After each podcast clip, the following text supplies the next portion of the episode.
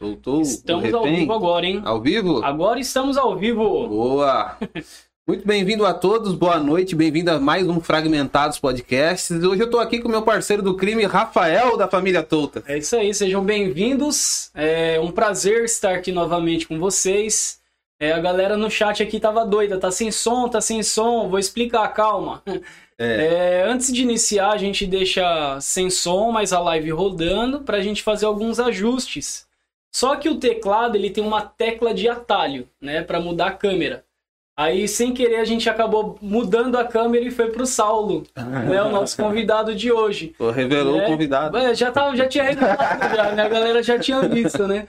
Então, é, mudou a câmera e ficou nele. E a gente conversando, e a galera, tá sem som, tá sem som. Mas doido pra ouvir o Saulo. agora nós estamos ao vivo. Sejam bem-vindos, galera. Isso Chega aí. já deixando seu like, dessa moral aí, essa Ajuda força. nós. Se você não é inscrito no canal, se inscreve no canal, ajuda a Exatamente. gente. A gente precisa dessa força aí. E hoje nós estamos com um convidado ilustre aqui, que eu confesso, eu confesso que eu achei que seria muito difícil. E foi. E- É, foi E um pouco, foi. foi um pouco, foi um pouco. É verdade, não pode se falar, não, foi fácil, não foi. Né? Mas estamos aqui com o Saulo Souza, cara. Obrigado por ter aceito o convite. Obrigado por ter dado essa moral pra nós aí. Não, eu que agradeço, Wanderson. Agradeço mesmo o convite. É, a gente tem uma agenda um pouco apertada e eu sabia que é, na primeira vaga que a gente conseguisse, né, a gente estaria aqui para conversar de forma franca, direta. Rafa, Uhum. um prazer estar aqui com você também. Descobri que, agradeço. você é irmão de um grande amigo, que é o Rodrigo Toutas, né? E cumprimentar também especialmente a todos que estão nos acompanhando. Isso. Quero também mandar um abraço para os meus amigos das redes sociais, que toda quinta-feira, Anderson, eles nos acompanham numa live semanal que eu faço desde antes do meu mandato como vereador, depois ao longo do meu mandato e agora ao longo da campanha a prefeito, né, do ano passado. Sim. E entramos nesse ano e, e esse encontro é, continua acontecendo. Não tem toda essa qualidade de som, de imagem, né? De estúdio que vocês têm aqui. É bem mais simples, mas com o objetivo de prestar contas do nosso trabalho, interagir com a população, dialogar com a população, receber as principais contribuições. Sim. E é, gostaria já de logo nesse início parabenizá-los Obrigado. porque obrigado. fazem dois meses, né, Sim. Uhum. Do início desse grande Exato. projeto, desse grande sonho que eu tenho certeza que vocês é, projetaram no coração e com o trabalho, com o esforço e com a força divina, vocês colocaram esse sonho é, de pé e fizeram dele realidade, né? E eu trouxe uma lembrança, eu vi que pela, pela, pelos outros encontros que eu estava acompanhando, eu vi que vocês gostam de livro, né? É. E aí eu trouxe um- uma lembrança Opa, que legal. para homenagear esse, esse nosso encontro, né? Show. É, uma, Ah, uma- ele perguntou do livro. É, verdade. aí. é, para ficar aqui no estúdio, né, Rafa? Legal. Show. Vocês estão sempre aqui. Eu vou abrir isso aqui. É, claro, tem que mostrar aí o título para quem está nos acompanhando. É, Fiz uma pequena curioso agora, dedicatória aí. Fazer top, suspense, né? Opa. Fazer Suspense. Suspensinho de leve. Oh, Tiago Brunet. Descubra o maior poder do mundo. Aqui. Caraca, hein? Pra Brunet. É, mostra Yeah. a câmera aí, descubra o maior Legal. poder do mundo. É, Opa, bota ali, Vanessa, para o né? pessoal que está nos É, acompanhando nas minhas redes também. Muito obrigado, cara. Valeu mesmo. Top, hein? Ah, Obrigado. Rafa, Obrigado, de verdade. E esse livro foi escolhido pensando em vocês, viu? Legal. Pensando nesse sonho que vocês estão realizando. é o- Deve ter é a ver o- com comunicação esse livro. Ele é um, um grande comunicador, né? É, ele é, é um bastante, grande- grande bastante. Ele, ele é um cara interessante, cara, pra acompanhar, É. pegar os insights dele. O irmão dele também, ele é também. bem relevante, né? O irmão É. dele é músico, se eu não me engano. Eles têm uma história de Legal, vida hein? fantástica. Top. E eu indico também para quem está nos acompanhando, pessoal, é, os livros do desse grande líder Thiago Brunet vale muito a pena, tá bom? E foi um livro que eu acho que tem tudo a ver com o que vocês estão realizando. É o podcast Fragmentados, é, inédito aqui na nossa cidade, né? É, eu acho verdade. que é uma iniciativa inédita. Tá muito é, comum nos podcasts Sim, no tá Brasil, alto, né? Verdade. Inclusive, eu queria aproveitar a oportunidade e, e a gente estava conversando aqui antes de entrar ao vivo, né? E saber como é que começou essa inspiração, é, tanto do surgimento desse nome, quanto do propósito de, de ter essa iniciativa e começar a convidar tantas pessoas assim que tem muito a contribuir, né, das Sim. mais variadas áreas, perfis, Sim. identidades, mas para somar aqui nesse grande projeto. Eu quero saber, fiquei com essa curiosidade. Vou te responder, mas antes da, da resposta, é. nós vamos te responder, mas na resposta só quero dizer para a galera que está assistindo, você pode mandar a sua pergunta aí para o Saulo. Exato. No tempo oportuno a gente para é, para fazer essa pergunta a ele, tá? uhum. tá? Então, você que tá na live do Saulo aí, você pode vir no YouTube fazer a sua pergunta aqui pro Isso. Saulo, ajudar a gente, fazer a sua pergunta pro Saulo, e a gente vai ler no tempo oportuno, porque às vezes o que acontece? A gente tá conversando, tá num, numa vibe legal, e aí parar toda hora fica ruim. Isso. Então, chega um momento que a gente para, interage com o pessoal, faz Isso. as perguntas que, que eles estão fazendo lá e a gente continua a conversa. Isso, a galera que tá acompanhando, né? Depois, quando quiser fazer as, as perguntas, pode entrar no Fragmentados Podcast é, pelo YouTube. Exato. Aí a gente lê as, todas as perguntas, sugestões, é, reclamações sobre a nossa cidade também, né? É, só não pode ofender. Sem ofensa. É, é só ofensa que a gente não vai ler. Mas falou o cara bem querido, acho que não vai Sim. ter ofensas, não. Uhum. Então, só deixando esse recado aí para vocês. Beleza? Tem mais algum recado? Não. É, né? Nos deu feedback a respeito do áudio. Isso, por favor. É... Fale como tá o, o som aí, a, a imagem, imagem, se tá tudo certo, Isso. pra gente poder continuar aqui, que o Saulo falou que até 6 horas da manhã para ele é dia. é dia, né? Tá tranquilo. Tá a Flávia aqui também, não é... podemos esquecer. Da Flávia tá aqui. Tá aqui do ladinho. Tá, é, da equipe do Saulo, tá aqui. Ela tá escondida aqui, mas ela tá aqui. tá ajudando ele aqui também. E é isso, né? É isso aí. E o jogo virou, não é mesmo? Por quê? Porque nós que, que perguntamos. É verdade, agora. E agora é... quem está fazendo a pergunta é, é o convidado. É verdade. verdade. Fica à vontade. Eu, eu, eu, aprender também. Eu né? a quinta emenda. Ai, caramba. Fala aí, Rafa, por quê? Da onde surgiu a ideia? É... Não, da onde surgiu a ideia do. Fala, fala aí que eu complemento. Legal. É, o André, ele já tinha a Vandré sou eu. Vandré, o hum, Wanderson, é. É porque ele, meu nome é Wanderson Vandré Iria. apelido. Não, é meu nome. É meu, nome. meu segundo nome é Wanderson. Meu nome é Wanderson Vandré Iria. Ah, então tem o Vandré. Tem o Vandré, é isso. Mas eu que... falo Vandré não por conta do Vandré. É, é porque Wanderson é muito grande, né? Ah, então virou Vandré. Aí virou Vandré. Aqui só me chama de Vandré. Aí todo mundo agora do ciclo de amizade, até minha esposa me chama de Vandré. De Vandré. Gostei. É. E minha mãe só me chamava de Vandré quando ela tava full pistola comigo. Ah, então você tem aquele trauma. É, entendeu? E eu Vandré, o Vandré, o Vandré, o Vandré. Tem hora que eu nem sei quem eu sou, sabe? Ah. Tem hora que eu... O Vandré é. sou eu, o Vandré sou eu. E sabe por quê, Vandré? É o, é um... Não, o sobrenome Vandré ou o apelido? É, não, não é apelido, é o segundo nome. Segundo nome, é. Vandré. Sabe por que o Vandré? Provavelmente algum cantor na época que você nasceu, que a sua mãe gostava muito. Na época da ditadura. Geraldo Vandré. Geraldo Vandré. Cada semana aí. Ah, então. Você sabe que Aquela o meu nome. Música. O meu nome também. A, a, minha família é uma família musical, né? Meu pai herdou o gosto por cantar, pelo violão do seu avô e passou isso pra gente. E o meu nome também foi inspirado num cantor gospel da época, é, que meu pai gostava muito. Até hoje ele canta as canções do, do cantor Saulo, né? Caramba. Aí Pra mim é Na beira da, da cama. É, então. É, na beira da cama tinha um disco, né, de vinil. Uhum. E essas letras é, em ouro, né? E aí minha mãe disse que chegava à noite e aquelas letras brilhavam, né? E dali saiu a inspiração para o nome Saulo. Mas ao mesmo tempo, o nome do meu pai é Saul. Saul. Hum. Tem um irmão Sa que chama Saul. E é, o meu irmão é Saul. Você falou, uh, você falou comigo hoje mais cedo e você falou: não, a gente tem bastante gente próxima. Isso. O seu irmão, é, o meu pai foi encarregado do seu irmão na CPTM. O seu pai? Quem é, que era o seu pai? Fernando, o nome dele. Agora ele é aposentado. Aposentado. Ah, meu irmão, meu irmão, falava do Fernandinho. É? E isso, eles trabalhavam, trabalhavam juntos lá na, na, rede. Na, na, rede. Meu irmão tá lá até hoje, é técnico de manutenção. Então, eu lembro que uma vez eu fui lá conversar com meu pai e tal, e é. o seu irmão lá. Olha que história. Então temos mais em comum mais... imagina, né?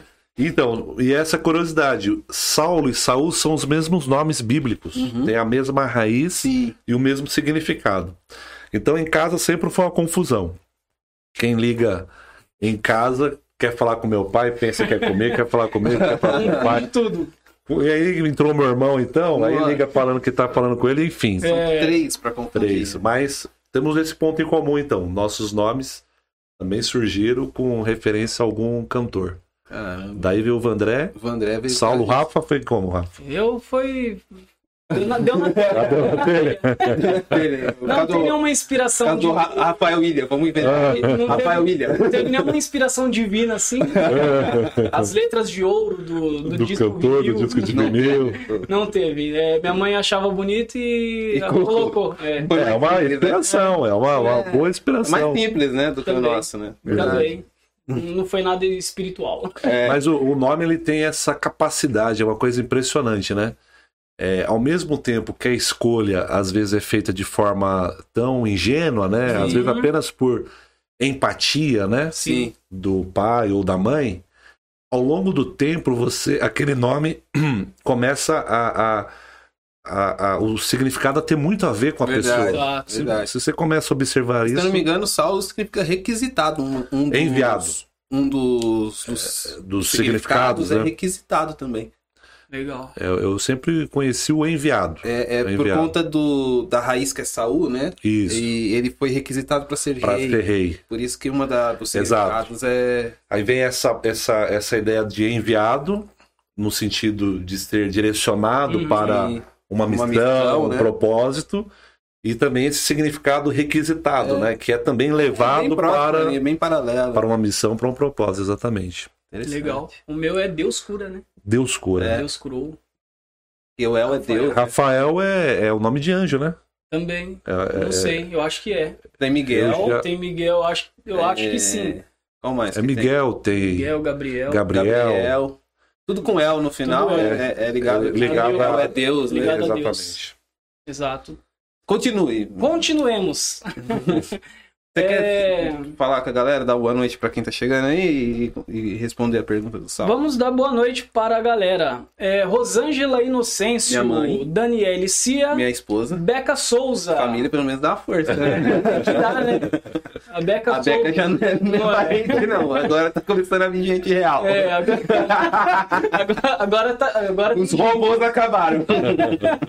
A Beca Souza, ela falou meu prefeito. Aí, ó. Legal, aí sim. Obrigado. Almeida Júnior, nosso parceiro Almeida Júnior. A Carla Devarge. A Gente, Carla. É, é assim mesmo. Eu, eu, toda live eu falo o sobrenome dela e eu não sei se é isso. Carla. Você sabe se é isso? Não sei. Quem conhece é a Dani, ela é amiga da Dani. Ô, Carla, se for isso mesmo. Mas ela é irmã do Luan, do Tubacast. Do... Então, o Tubacast, ele está aí. Tubarão Tubacast da Bolsa. Tá aí? Tubarão da Bolsa. O Tubarão da Bolsa. Legal. Aí, ó, um convidado pra vocês aí, Tubarão da Bolsa. O homem é brabo, O homem é brabo, hein? E eles falaram mesmo, essa live eu não perco eles é. A Vanessa Rosa. Vanessa, minha cunhada, voltou os robôs. O robô. É, o robô. o Jonas Souza Ramalho. Olha o Jonas aí. Conosco. Jonas da ARL Transportadora. O Caio Devarge. Caio. Tamo junto, fragmentados. Caio também tá sempre junto com a gente lá no Canal Instagram. Quebra o Controle, o Lennon. nosso amigo Lennon. Wellington Teixeira a Neide Oliveira, Elizabeth Cunha, Maria Aparecida, Cláudia Correia. Poxa, tem uma galera. Tem uma galera aqui já, hein? É. Sejam bem-vindos todos. O Paulo Henrique Melo, boa noite. Olha o Paulo aí, o Paulo também tá sempre com a gente, é desde o início. Aí, desde o início. Que não faz muito tempo, né? É, é dois meses, dois meses é, atrás. Não, dois meses é um tempinho já, cara. Verdade. Cara. É, dois meses de alguma hoje coisa. Hoje é o programa 22, tirando os extras. É, tirando os extras frag, né? Mais um mês já dá três, são três, e aí é, é passa a experiência, né? Exato. Tem que ter É verdade, É verdade. o Lohan está aí também. Olha o X. SHS É. Ghost. Esse nome de aí é de Call gamer, né? Gamer. Agora ele virou gamer, cara. Virou de verdade. Vai, streamer. É, é uma profissão. É, lógico que Você é. jogava muito videogame? Olha, eu não tive esse privilégio, viu? É. Uma família muito simples e em casa a gente foi ter televisão assim muito na frente, muito depois de anos, né? Uhum. E minha mãe tinha também aquela resistência com relação às casas de videogame, né? Ah, Hum. sim, verdade. então não os tinha acordo não, época. fliperama. É. É, tinha aquele vizinho que normalmente tinha um videogame que ele abria o portão de casa e começava Verdade, alugar a hora. alugar hora, né? Então não tive muito essa, essa essa vocação, mas hoje tem sido um sucesso, né? Bem, hoje, demais, hoje é profissão, né? Hoje é profissão. Não dá mais pra mãe olhar pro primeiro e falar, isso você não ganha nada com isso, dinheiro, negócio, não dá dinheiro. Isso não dá dinheiro. Agora dá. É, teve e só um, um camaradinho aí que ganhou 3 milhões de dólares. Em um campeonato. vocês, vocês gostam de videogame? Ele gosta mais eu que eu, Rafa. Eu quase não, pouco. Eu gosto, ah. quase não jogo também, né? É gerações, né? Gerações é. diferentes. É que eu tô mais velho também, né? Que, então, é, eu acho, eu acho que foi essa mudança, né? A gente pegou ali o final do, do século 20, né? O, a década de 80, a década de 90. Uhum. E esse boom de tecnologia foi a partir dos anos 2000, né? Verdade. Sim. Então a gente que nasceu ali no, nos derradeiros anos. É, eu sou de 88. Eu sou de 84. É. Então a gente enfrentou muita limitação, né? Agora a geração que, que surge no pós anos 2000 é uma geração que acaba tendo muito mais, mais acesso, né? contato, né? muito verdade. mais contato com essas ferramentas, com essas tecnologias. Verdade. É verdade. Vamos falar então sobre o Fragmentados, né? Continue seu argumento. Que foi uma aqui. pergunta do, do nosso. É, eu tô vendo que vocês estão esquivando da pergunta. da. É a gente tem um pouco de político. Vocês estão parecendo um político, viu? É, a gente tem um pouquinho. Todo mundo tem um pouco de política. Eles é, não, não é o caso, né?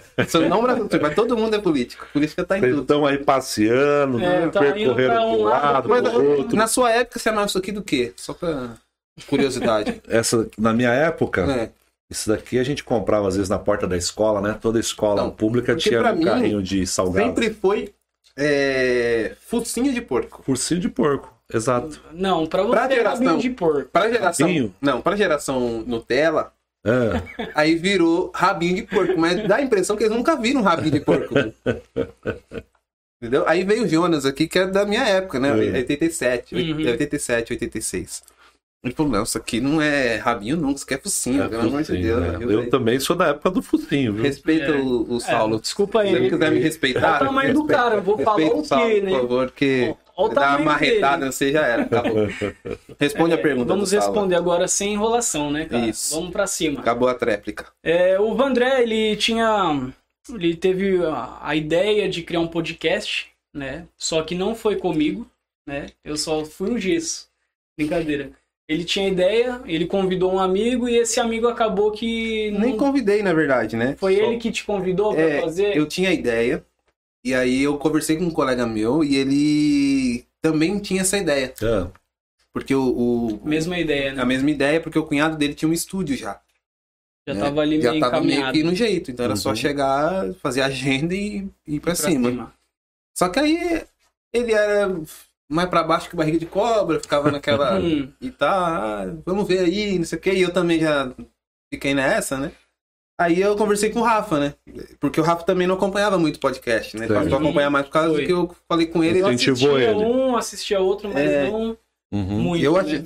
eu sempre achei o formato muito, muito legal, assim, de você trocar ideia, sem Conhecer aquele negócio pessoas, mais, né? mais quadrado entrevista, e tal, né? entrevista, pergunta, responde e tal. Eu achei o formato muito legal. Aí ele falou, não, então vamos fazer, vamos fazer, vamos fazer. Aí a gente fez no, no, no impulso, assim. Se a gente esperasse mais um pouquinho, a gente já tá protelando até Ia hoje. Desistir, né? Ia desistir. Aí na mesma semana a gente já comprou as coisas que tinha pra comprar, Olha já fez o que tinha pra fazer, já começou, já comecei a mexer aqui também, porque ah, eu tava. Aqui já foi quase tudo, né? Aqui já foi porão, é, é, um porão ainda, mas era usado como porão de fato. E depois eu, eu montei um, um escritóriozinho pra poder estudar aqui quieto, tranquilo. Uhum. Aí depois eu trouxe minha empresa pra cá, quando eu comecei, né? Tinha pouco tecido, cabia. Colocava aqui. É, aí depois eu tive que mudar daqui pra gente montar o estúdiozinho aqui. Né, até o outro ficar, ficar pronto, né. uhum. né? E aí começou assim. Então aqui é um laboratório de sonhos. Aqui, aqui é. Aqui Olha aqui, um local ungido, é... inspirador, né? E o interessante, é, acho que o que a gente aprendeu com isso é que você tem que. Você não precisa ter tudo para fazer. Você pode começar com o que você tem. Não precisa esperar as condições ideais para você começar a atuar. Gosto disso. Exatamente. Você pode começar com o que você tem e no caminho é, é como trocar o pneu com o carro em movimento. E nem ser especialista para iniciar. Né? Também não. Você aprende no processo. Exatamente. Então, olha, é, essas palavras servem de inspiração para quem está nos acompanhando, seja nas minhas redes, seja Sim. no canal Fragmentados. Fragmentados. Uhum. É, quem espera as condições ideais para começar a fazer alguma coisa nunca vai conseguir fazer, nunca vai começar. Exatamente. Porque as condições ideais nunca vão existir. Exatamente. Uhum. Seja para começar é, um, um, um, curso na faculdade, seja para é, mudar de profissão, seja para é, iniciar uma obra de reforma, uma construção, empreender um negócio. Sim. Uhum. A vida ela é vivida em meio ao caos. Exatamente. É, eu digo isso porque a minha vida também é muito é, pautada nisso. É, e aí hoje, quando você olha para trás, você vê o quanto que foi importante, talvez, a, a nossa é, até pouco conhecimento de uma determinada área. Sim. Uhum. Porque aquilo te impulsionou você a entrar. Porque talvez se você conhecesse tudo, verdade, você exato. estaria amedrontado. Verdade. Não é verdade? Foi o que aconteceu com vocês. E à medida que vocês dão um passo é, e vão rompendo né, em fé, rompendo em, em trabalho, em dedicação, Sim. as coisas vão acontecendo e vocês vão escrevendo uma linda história. Você tem que iniciar, né? Parabéns, iniciar, parabéns. Vai saber, né? Eu li até uma pesquisa recentemente que dizia que mais de 80% dos empreendedores que obtiveram sucesso uhum. são pessoas que, que, não terminaram, por exemplo, a faculdade. A eles faculdade. não fizeram a faculdade, ou às vezes não terminaram o ensino médio. Porque esse tipo de pessoa, eles têm menos medo de arriscar. Uhum, exato. E, eles, e eles, eles estão menos presos também ao seu conhecimento, aquilo que eles estudaram e tal.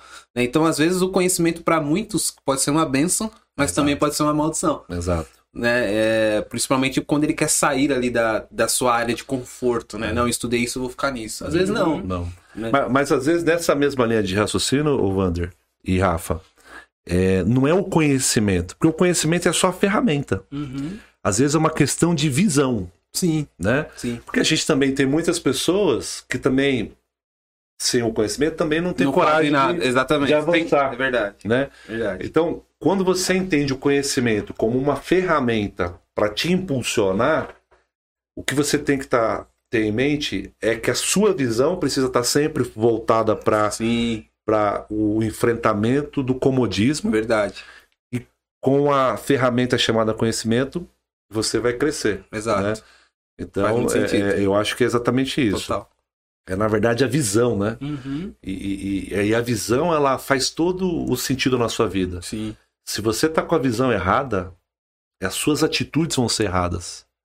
Se você tá com a visão disforme, né? Se você tá com a sua, com a sua visão tá turva, a, a, sua atitude vai ser é, é de, é, é, de insegurança, de Sim. erro, né? Então. Vai se sentir sempre perdido. Por né? isso que é bom você sempre ter o foco é, de ter uma visão nas prioridades certas. Verdade. Porque senão você não, não resiste, viu? Eu falo isso até pela seara que eu atuo, que é a seara política. Sim. Se eu olhar para a minha realidade, onde eu estou plantado, se eu olhar para os noticiários, se eu olhar para a realidade que me cerca, é, se eu olhar para as práticas que estão consolidadas, é, eu vou inevitavelmente me nivelar por elas. Sim. Se eu tiver uma visão acima da mediocridade, né? Então, o seu passo, a sua caminhada vai ser também é, de alto nível, né? Eu acho que é, que é você ter a visão correta é fundamental. A, a, a, pelo que eu vi lá, a sua formação a princípio também não era na área política, né? Você é formado em engenharia. É, é, exatamente, eu, eu fui para a área de exatas, né? Até hoje eu continuo estudando, estou me especializando, né? Estou fazendo uma segunda pós-graduação, estou concluindo um outro curso de engenharia na área mecânica. Qual engenharia você fez primeiro? Eu fiz civil, né? Civil. Exato. Meu irmão se formou agora, é. recentemente, né? Civil. É, na verdade, assim, a, a, eu não venho de família de políticos. Eu não venho de uma liderança política é, dentro da minha casa ou dentro da minha família. Não tem o pedigree político ali. Viver o que eu vivo hoje, em termos de relevância, de contribuição para nossa cidade, fora da nossa cidade, é algo assim é, que era impensável anos atrás. Uhum. Então, assim, eu vim de uma família muito simples, que enfrentou muitas limitações da pobreza. Graças a Deus, nós nunca passamos fome, mas enfrentamos muita dificuldade. Até pela origem dos meus avós que são de origem nordestina. Uhum. Então, meu pai, por exemplo, ele veio para São Paulo aos 16 anos naquele sonho de conseguir um registro na carteira profissional, meu irmão. Esse era o sonho. O sonho de São Paulo. De São Paulo. É, é, e aí, aqui em São Paulo, ele conhece a minha mãe, isso já aqui em Poá, né? conhece a minha mãe. A minha mãe, filha também de um nordestino com uma gaúcha. O meu avô, por parte de mãe cearense, encontrou lá na região do sul uma gaúcha e vieram também para São Paulo para o sonho de oportunidade. Minha avó é analfabeta até hoje, Caramba. não sabe ler e nem escrever. São Paulo era os Estados Unidos do São Brasil. Paulo era os né? Estados Unidos do Brasil. Era o Aqui São era Paulo... a terra da oportunidade. A terra da oportunidade. É, São Paulo Dream, né? É. Exatamente. então, é, é, foram pessoas que se movimentaram buscando um sonho de uma oportunidade, de melhores condições para os seus filhos e assim por diante. Então, é, você chega em São Paulo sem escolaridade, você vai enfrentar muitas dificuldades. Essa Sim. era a realidade uhum. na década de 70, é, início dos anos 80, né? E aí os meus pais se casam, né?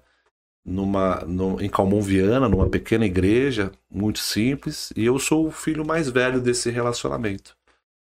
E meu pai voltou a estudar, foi concluir a, o ensino médio, que ele não tinha concluído. Minha mãe também tinha saído cedo para poder trabalhar da escola, volta a estudar. Então, esse é o ambiente que eu nasci. O ambiente que a minha mãe era doméstica, era costureira doméstica. O meu pai era ajudante de pedreiro. E aí fez um curso de portaria. Quatro filhos, uma família constituída. E aí acredita na importância da educação.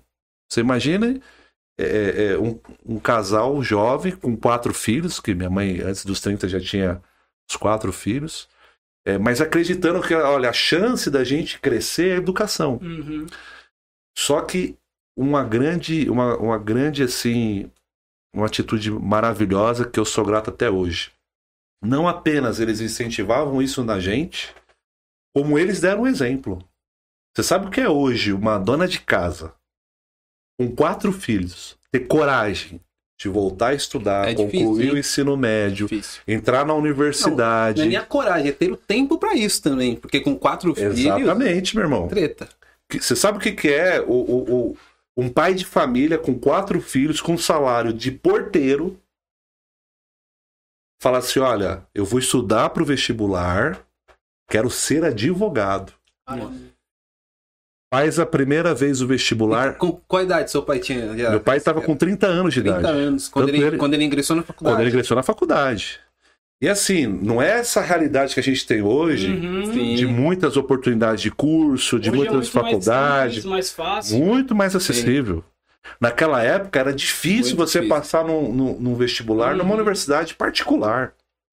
O curso o era, muito, era caro, muito caro. Sim. Né? Ainda mais direito. Direito, odontologia. É, eram cursos letras muito caros. muito né? em alta nessa época. Exato. Minha mãe fez letras.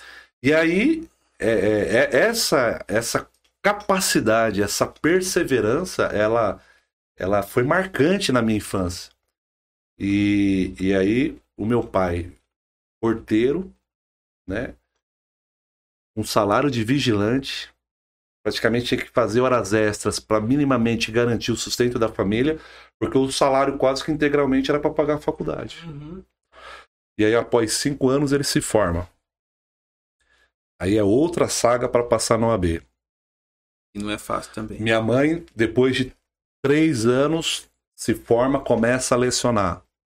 Então, esses foram os exemplos, os valores que eu recebi de dentro de casa, né? É, minha mãe foi a primeira é, da família a ter curso superior. O meu pai foi o primeiro da família também ter é, o curso superior, famílias numerosas, uhum. né? E aí te dá essa direção. Eu estudei a vida inteira em escola pública e sabia que. Você estudou onde, só aqui? Eu estudei no Elias Ugaib. Não, no Ugaib. No Maria Aparecida Ferreira, aí, que é o MAF. Estudou mal, hein? Mas a gente no campeonato da independência botava o terror lá no ginásio, né? Não, isso... Quando era máfia e é era literal, Lúcia. Exato, literalmente. Máfia botava o terror. É literal esse terror aí. Sempre dava briga. É, no ensino médio eu estudei no Simon. Sim, mas você é. já, já ficou mais playboy. Eu fui, eu fui, eu fui promovido, né? É, isso, mas você sabe que eu fui pro Simon porque a minha mãe não queria que eu estudasse à noite. Minha mãe teve, tinha uma educação rígida. Não queria que eu estudasse à noite no ensino médio. Aí por isso que eu tive, ela me transferiu de escola, mas eu continuando morando. É, estudar à noite no MAF também não era de fácil não. Cara. Então, exatamente. e aí foi lá no Maria Aparecida Ferreira, que a despeito de ter essa imagem, né? Sim. Que era assustadora, era uma escola de muita boa qualidade, de excelentes professores, que eu tenho amizade com muitos deles até é hoje. hoje. E, e, inclusive, a minha irmã é professora lá na escola até hoje, a professora Rebeca. É, e aí o que, que acontece? É, com a base da escola pública, eu ingressei numa universidade pública. Para você Caramba. ver a qualidade que nós tínhamos na educação pública naquela época da, uhum. dos anos 90. Quando eu olho hoje para a educação e, e, vejo a forma como muitas das vezes a educação vem sendo tratada, o quanto que a gente perdeu Bastante. por não valorizar o professor, por Sim. não é, dar as condições adequadas para essa escola funcionar. Ou seja, a gente até avançou muito nas perfumarias, que são necessárias e são importantes, mas não na profundidade que a escola pública precisa para poder gerar melhores resultados. Sim. Então, naquela época, e não foi só eu, não. Muitos amigos saíram e tiveram essa oportunidade de dar é, sequência é, nos estudos. E foi lá nessa realidade que eu comecei a ter os primeiros despertares para o incômodo com a injustiça social. Né? Que foi a sua pergunta inicial. Mas Saulo, você se envolvia com o Grêmio? Aí eu fui pro Grêmio, 11 anos de idade. Hum, 11 anos 11 de idade. Anos. Caramba. Comecei a participar do Grêmio na escola. Uhum. E qual que era o meu incômodo na, de, dentro de uma escola? Que eram nossos incômodos todos?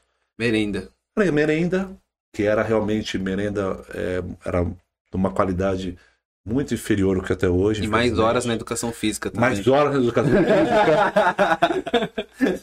O que mais que eram nossos incômodos? O que mais, cara? Rafa, ou você estudou em escola particular? Não, ele estudou no nível do, do, do máfio, que é, é. o Balabem. O Silva ganhou o Balabem, então você sofreu um pouco como nós também. Acho que ele ou, fez a galera sofrer, na verdade. Também.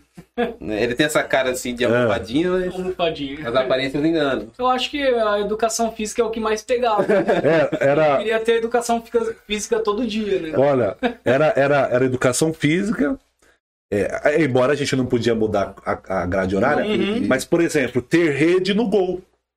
Era uma reivindicação. Sim, sim. Ou poder usar a escola depois. Ou poder usar a escola após o horário de aula. É, outra reivindicação, ter música na hora do recreio. No intervalo, verdade. No intervalo. Verdade. Então, mesmo que essas, essa, é, é, essas cenas, né, eram tão simples e superficiais, mas já mostrava que para alguns isso não fazia a menor importância. Uhum. Para outros isso gerava uma, um despertar para a luta. Uhum. É um reflexo da sociedade. É um reflexo da sociedade. E mal sabia eu que este incômodo de chegar na minha sala, por exemplo, e querer ter cortinas na janela, porque os alunos que sentavam próximo da janela, quando baixava aquele sol da tarde, uhum. o sol, o sol entrava inteiro. inteiro aqueles alunos não conseguiam ter um desempenho. Então tem que ter, tem que ter é, cortina na janela. Sim. Quebrava o vidro da, da janela e ficava aquele vidro quebrado, às vezes, o ano todo. E quando chovia, os alunos tinham que arrastar, arrastar as carteiras. Então, o que para muitos alunos aquilo era não é comigo, não é problema meu, é problema do professor. Eu, como aluno, aquilo me incomodava. E o, o, o, a ferramenta que eu via como um acesso para buscar uma resposta para aquilo era o Grêmio da escola. Entendi. Foi onde começou a minha participação. É, paralelo a isso. Então já existia em você, como... né? Então, exatamente, essa é a minha pergunta. Saulo, isso é uma vocação? Isso é um dom? Isso é um, um chamado? até hoje eu não consigo exatamente traduzir o que é esse sentimento. Mas se alguma coisa te incomoda é, afetivamente, que te impulsiona a ter uma atitude, a ter uma ação, certamente naquela área talvez é a sua vocação.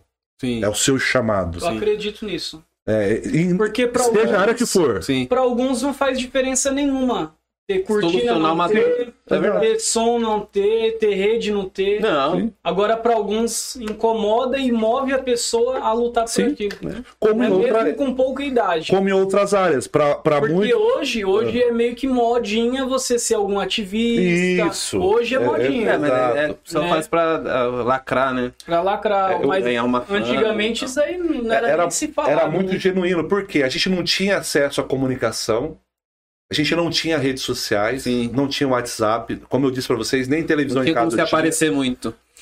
Não tinha, então não tinha alguém para chegar e pegar na sua mão é. e te levar numa direção. Da mesma forma como alguns jovens se despertavam, por exemplo, para ser o melhor jogador do interclasse. Uhum. Verdade. Para muitos só queria ir lá e, e curtir o interclasse. É Mas alguns tinham o que sempre tem alguém que leva mais a sério as coisas do que, Exato. Ou seja, talvez naquela direção esportiva está a vocação daquele aluno. Para outros era arte, chegava lá na gincana, né? Sim. E, e olha, a parte, a parte teatral aí, a parte de, é, de apresentação, eu quero fazer. Então, assim, a escola é um laboratório de futuro. E aí, quando a oportunidade chega lá na infância e alcança essa sementinha que está ali sabe, aquecendo, uhum. ali sai um gigante. Mas partindo, é que... partindo desse pressuposto, até dessa linha de raciocínio sua, a gente conversa muito aqui sobre educação, inclusive. Uhum. Você não acha que, que precisa de uma reforma na, na, na, educação? Por exemplo, eu acho que na escola você aprende muitas coisas que você não usa na vida. Uhum. E que, tipo, você, você sai da escola e poucos vão usar, por exemplo, uma fórmula de Bhaskara. Pitágoras. Então você não tem que aprender? Eu acho que tem. Mas talvez a ênfase não deveria ser em coisas que, por exemplo, finanças pessoais. Uhum. A maioria dos brasileiros estão enforcados. Se eles tivesse aprendido isso desde a escola, talvez estariam, teríamos um país melhor. Política. Sim. Não se fala de política na escola. E eu Exato. não estou falando de partido, estou falando de política. De política. Né? Não se fala de política na escola. Muitas pessoas não sabem quantos deputados são, qual a função do vereador. Exato. Né? O vereador tem que dar gás, uhum. tem que me agilizar uma, é, uma consulta, consulta, no médico. Ele não quebrar sabe. uma multa. É, quebrar uma multa, ou é, comprar um jogo de uniforme pro time. Exato. Né? Então não sabe muito bem qual a função real do vereador. Você não acha que deveria passar um, por uma reforma e focar nas coisas que realmente vale para a vida, assim, que a gente tem que enfatizar, e numa possível. É, e depois da escola, talvez a pessoa queira seguir uma profissão que vai mexer mais com cálculo, aí ela vai para uma química, vai para uma física, sei lá, algo assim. Uhum. Você acha que tá do jeito que tá? Não, não, não, não, não tá. Empreendedorismo, por exemplo, você não aprende. Exato. Do, do jeito que tá, não dá para ficar. Porque o que foi o, o, nosso passado nos trouxe até aqui. Na realidade, hoje, que o Brasil ocupa os últimos lugares. Só que agora nos faz regredir, né? Exato. Ao mesmo tempo, eu não considero que a gente tem que é, fazer uma reforma da educação no sentido de anular determinados conteúdos, porque determinados conteúdos é mais ou menos se você chegar para um jogador e falar para ele, principalmente quem está em início de carreira, se você quer fazer exercícios ou você quer jogar? É, jogar sempre. Quer jogar sempre. rachando, rachando, rachando. Só que a disciplina do exercício, a perseverança no exercício. Sim, é o que vai deixar ele bom. É o que vai dar musculatura, é o que vai dar elasticidade, é o que vai uhum. dar capacidade para ele fazer um bom jogo. Sim. Então talvez o aluno nunca use realmente a fórmula de Bhaskara na vida dele. Mas a metodologia de solução da fórmula de Bhaskara. Eu nem lembro mais também. A disciplina na realização desse exercício pode ajudar a desenvolver capacidades que estavam adormecidas. Entendi. É mais ou menos, por exemplo, a música. Eu sou terrivelmente a favor da musicalização infantil. Uhum. Ah, Saulo, porque você quer todos os alunos se transformando no Sebastian Bach? Não. Não. É porque todos nós nascemos com diversas potencialidades Sim. que naturalmente estão adormecidas.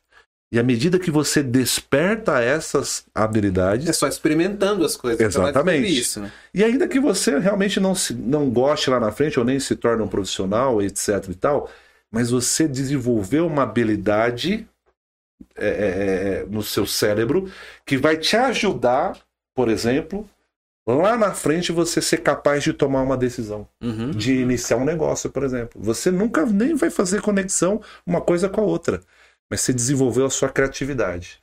Então, assim, precisamos reformar em parte a questão é, do currículo educacional? Precisamos, para adequar os novos tempos. Temos exercícios e disciplinas que não tem jeito, temos que fazer flexões, temos que fazer polichinelo, uhum. temos que correr em volta do campo? Temos. Mas eu acho que principalmente o que nós precisávamos é de uma escola mais atraente. Uhum. É, ou seja, Imagine que os nossos adolescentes e jovens estão totalmente integrados às tecnologias. Dentro da casa dele Sim. ou no celular.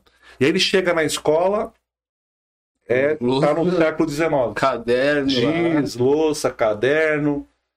É, não computador que tem na escola é aquele branco ainda. Exatamente, e nem tem para todo mundo. O é. laboratório é. normalmente fica fechado. Exatamente. Então, realmente, precisa ter essa discussão. É, para que a gente possa ter uma, uma, uma escola pública 4.0. A... Porque hoje nossa escola pública está, infelizmente, a, ainda. A pergunta que eu te faço, e, talvez até não sei se como você vai interpretar essa minha pergunta. não, eu, na minha cabeça, é, não, não faz muito sentido, por exemplo, um, um vereador, porque na maioria das vezes são as mesmas pautas que são utilizadas é, numa eleição. Então nós uhum. vamos melhorar, lutar pela educação, vamos lutar pela segurança. É um discurso que a gente já está acostumado a ver Isso. na política, né? É, só que não faz sentido para mim, por exemplo, um vereador que ele, por mais que ele talvez tenha até uma aptidão, defendendo um discurso, vamos melhorar a educação, se nem ele mesmo buscou essa educação. Uhum.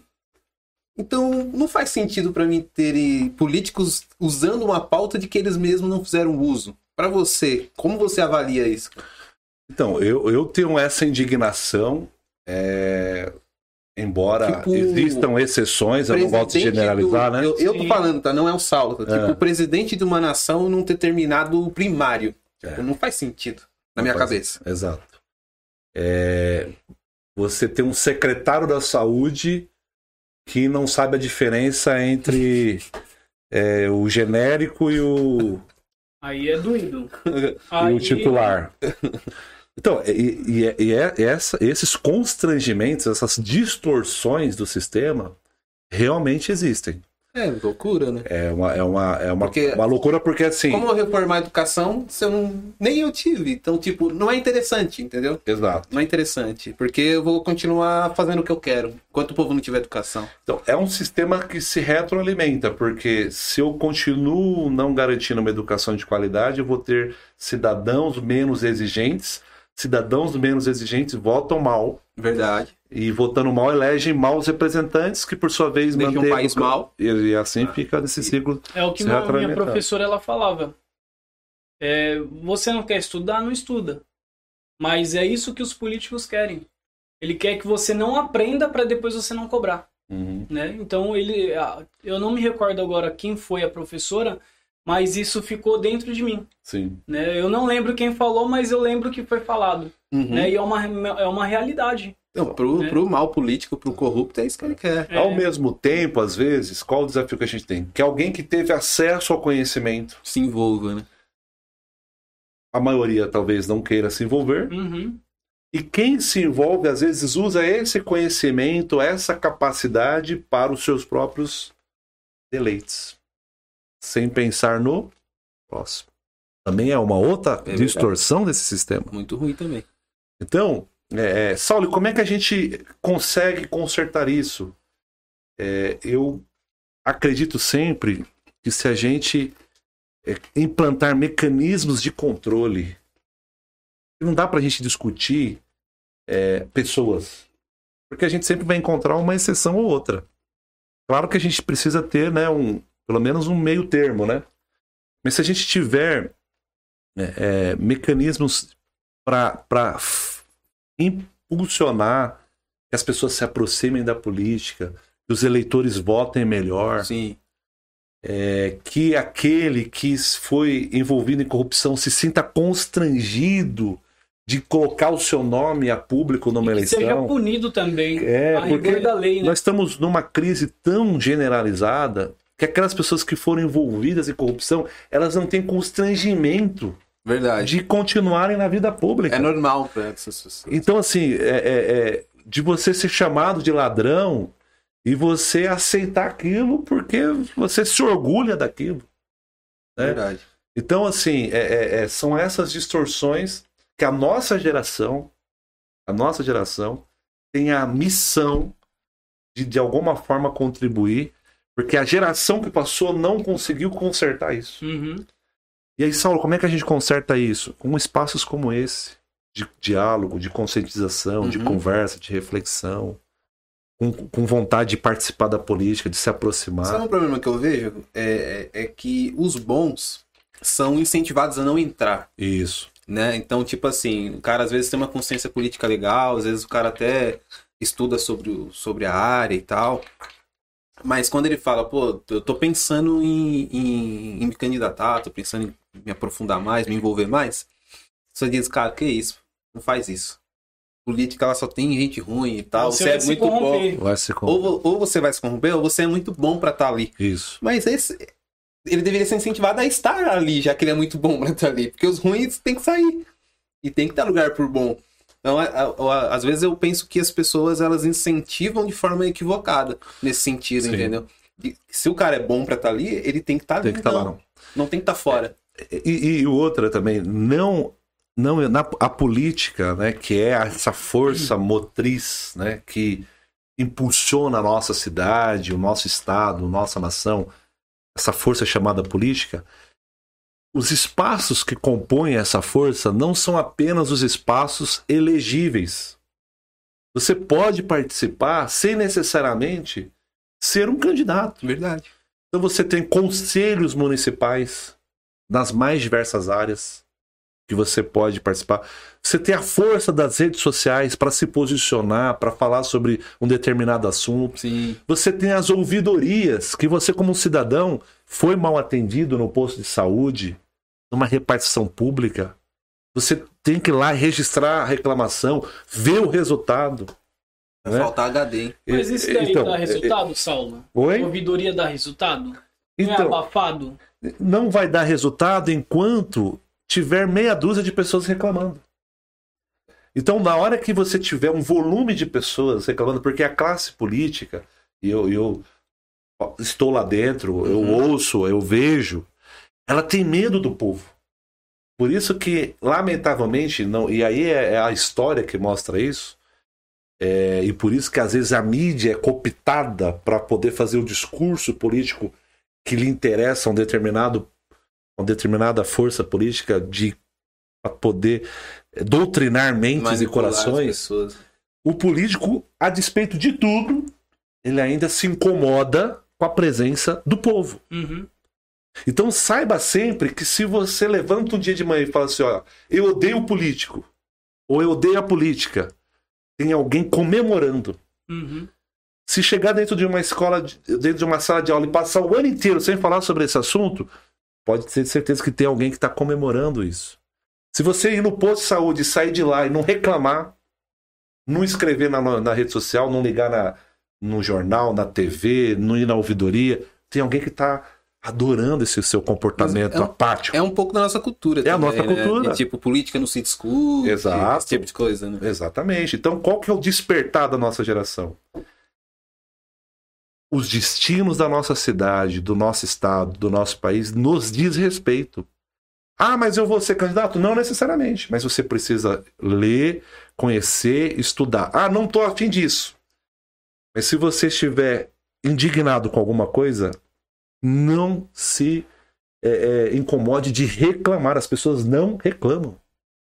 Você não acha que as pessoas não reclamam justamente por causa desse pensamento? Sim. Não vai dar em nada? Não vai resolver. Não vai resolver nada. Exatamente. Amanhã eu vou voltar lá, vai estar a mesma funcionária, com o mesmo mau humor, do mesmo mau atendimento. Por quê? É a, a cultura que se estabelece exatamente para você não reclamar realmente. Então você não reclama que você não consegue o exame, você não reclama que você não tem o médico, você não reclama que, que foi maltratado, você não reclama que não tem o remédio, você não reclama das condições da escola.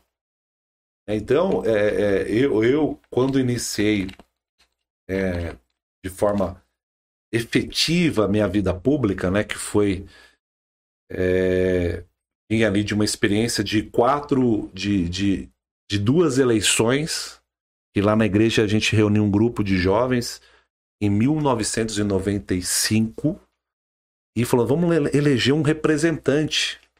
A gente não sabia o que era esquerda, o que era direita, a gente só queria que daquele grupo ali que representava aquele grupo de jovens da igreja pudesse ter um representante na Câmara. Uhum.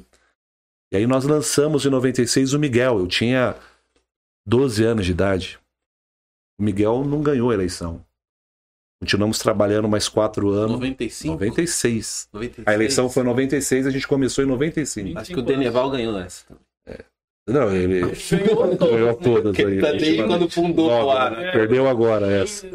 Então, Desde quando fundou. É, então ali tava aquele pequeno embriãozinho de um grupo que não tinha Facebook, não tinha WhatsApp, não tinha Orkut, não tinha nem telefone celular, ainda era o telefone fixo, ainda por Só quem tinha bala. quem tinha bala. E aí ali a gente fazendo, pintando muros, subindo, colocando placa no, no- nos postes. É, vamos eleger o Miguel. Aí o Miguel não ganhou. Continuamos trabalhando mais quatro anos. Anos 2000. O Miguel também não ganhou. Aí o Miguel, olha, não dá pra mim. Vamos, vamos do nosso grupo escolher uma outra pessoa. Quatro anos depois, 2000, 2004, nós lançamos o meu pai já estava com o escritório montado, formado uma história de vida de extraordinária superação, líder de jovens. Foi bem votado, mas também não ganhou. Não tinha recurso, não comprava voto, não prometiu que não podia cumprir. E a, a- e a nossa sociedade ainda muito tradicional naquela época Sim.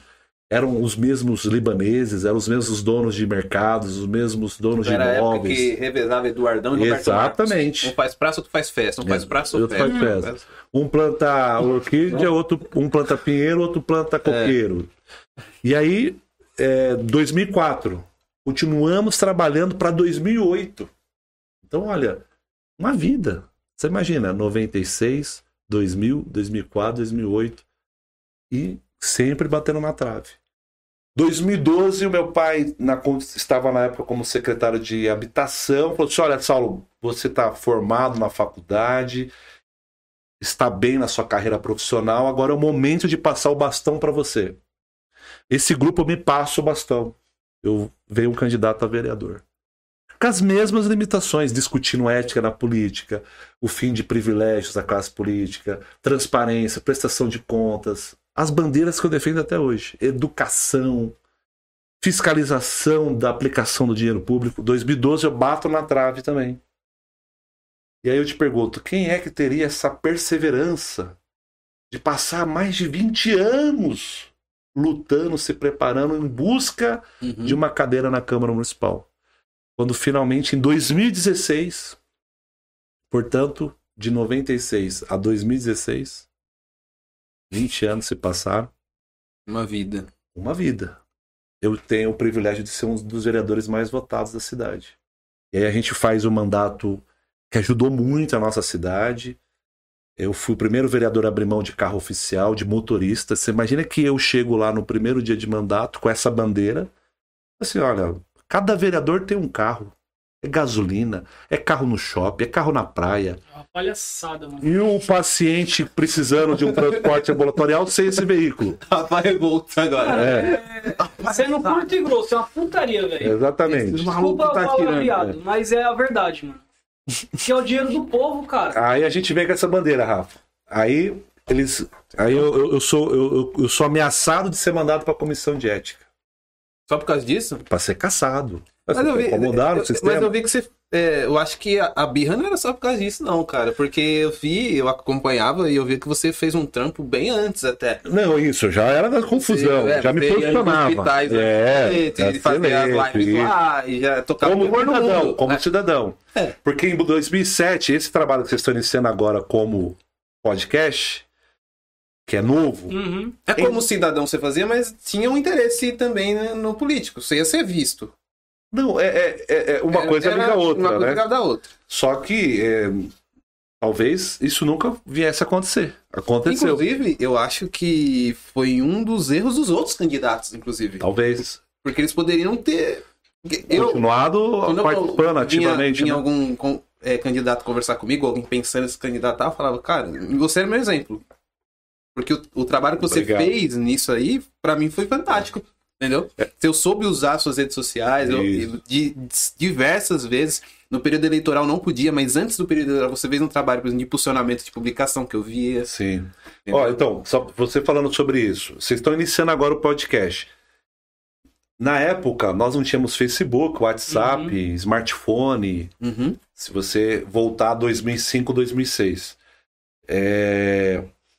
O que, que o que tinha de novidade na época era os blogs. Uhum. Até porque você ter um site era caro. Blogspot. Exato.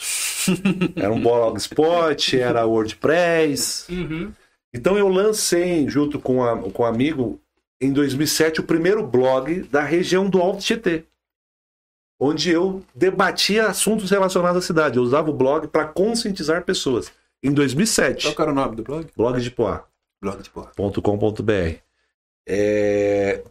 Então, essa semente de 2007 foi gerar frutos em 2016. 2016. Então, assim, tudo é perseverança, semeador e assim por diante. E aí, por isso que você tem esse reflexo. Sal, mas antes de você ser eleito, sim. você já atuava, sim, era manifestação, sim. era na rua, era era, era na Câmara, era como conselheiro. Outros de o erro da galera... Um saco de vacilo, porque se eles adotam essa mesma ideia de fiscalizar antes de sim. ser o fiscalizador, sim.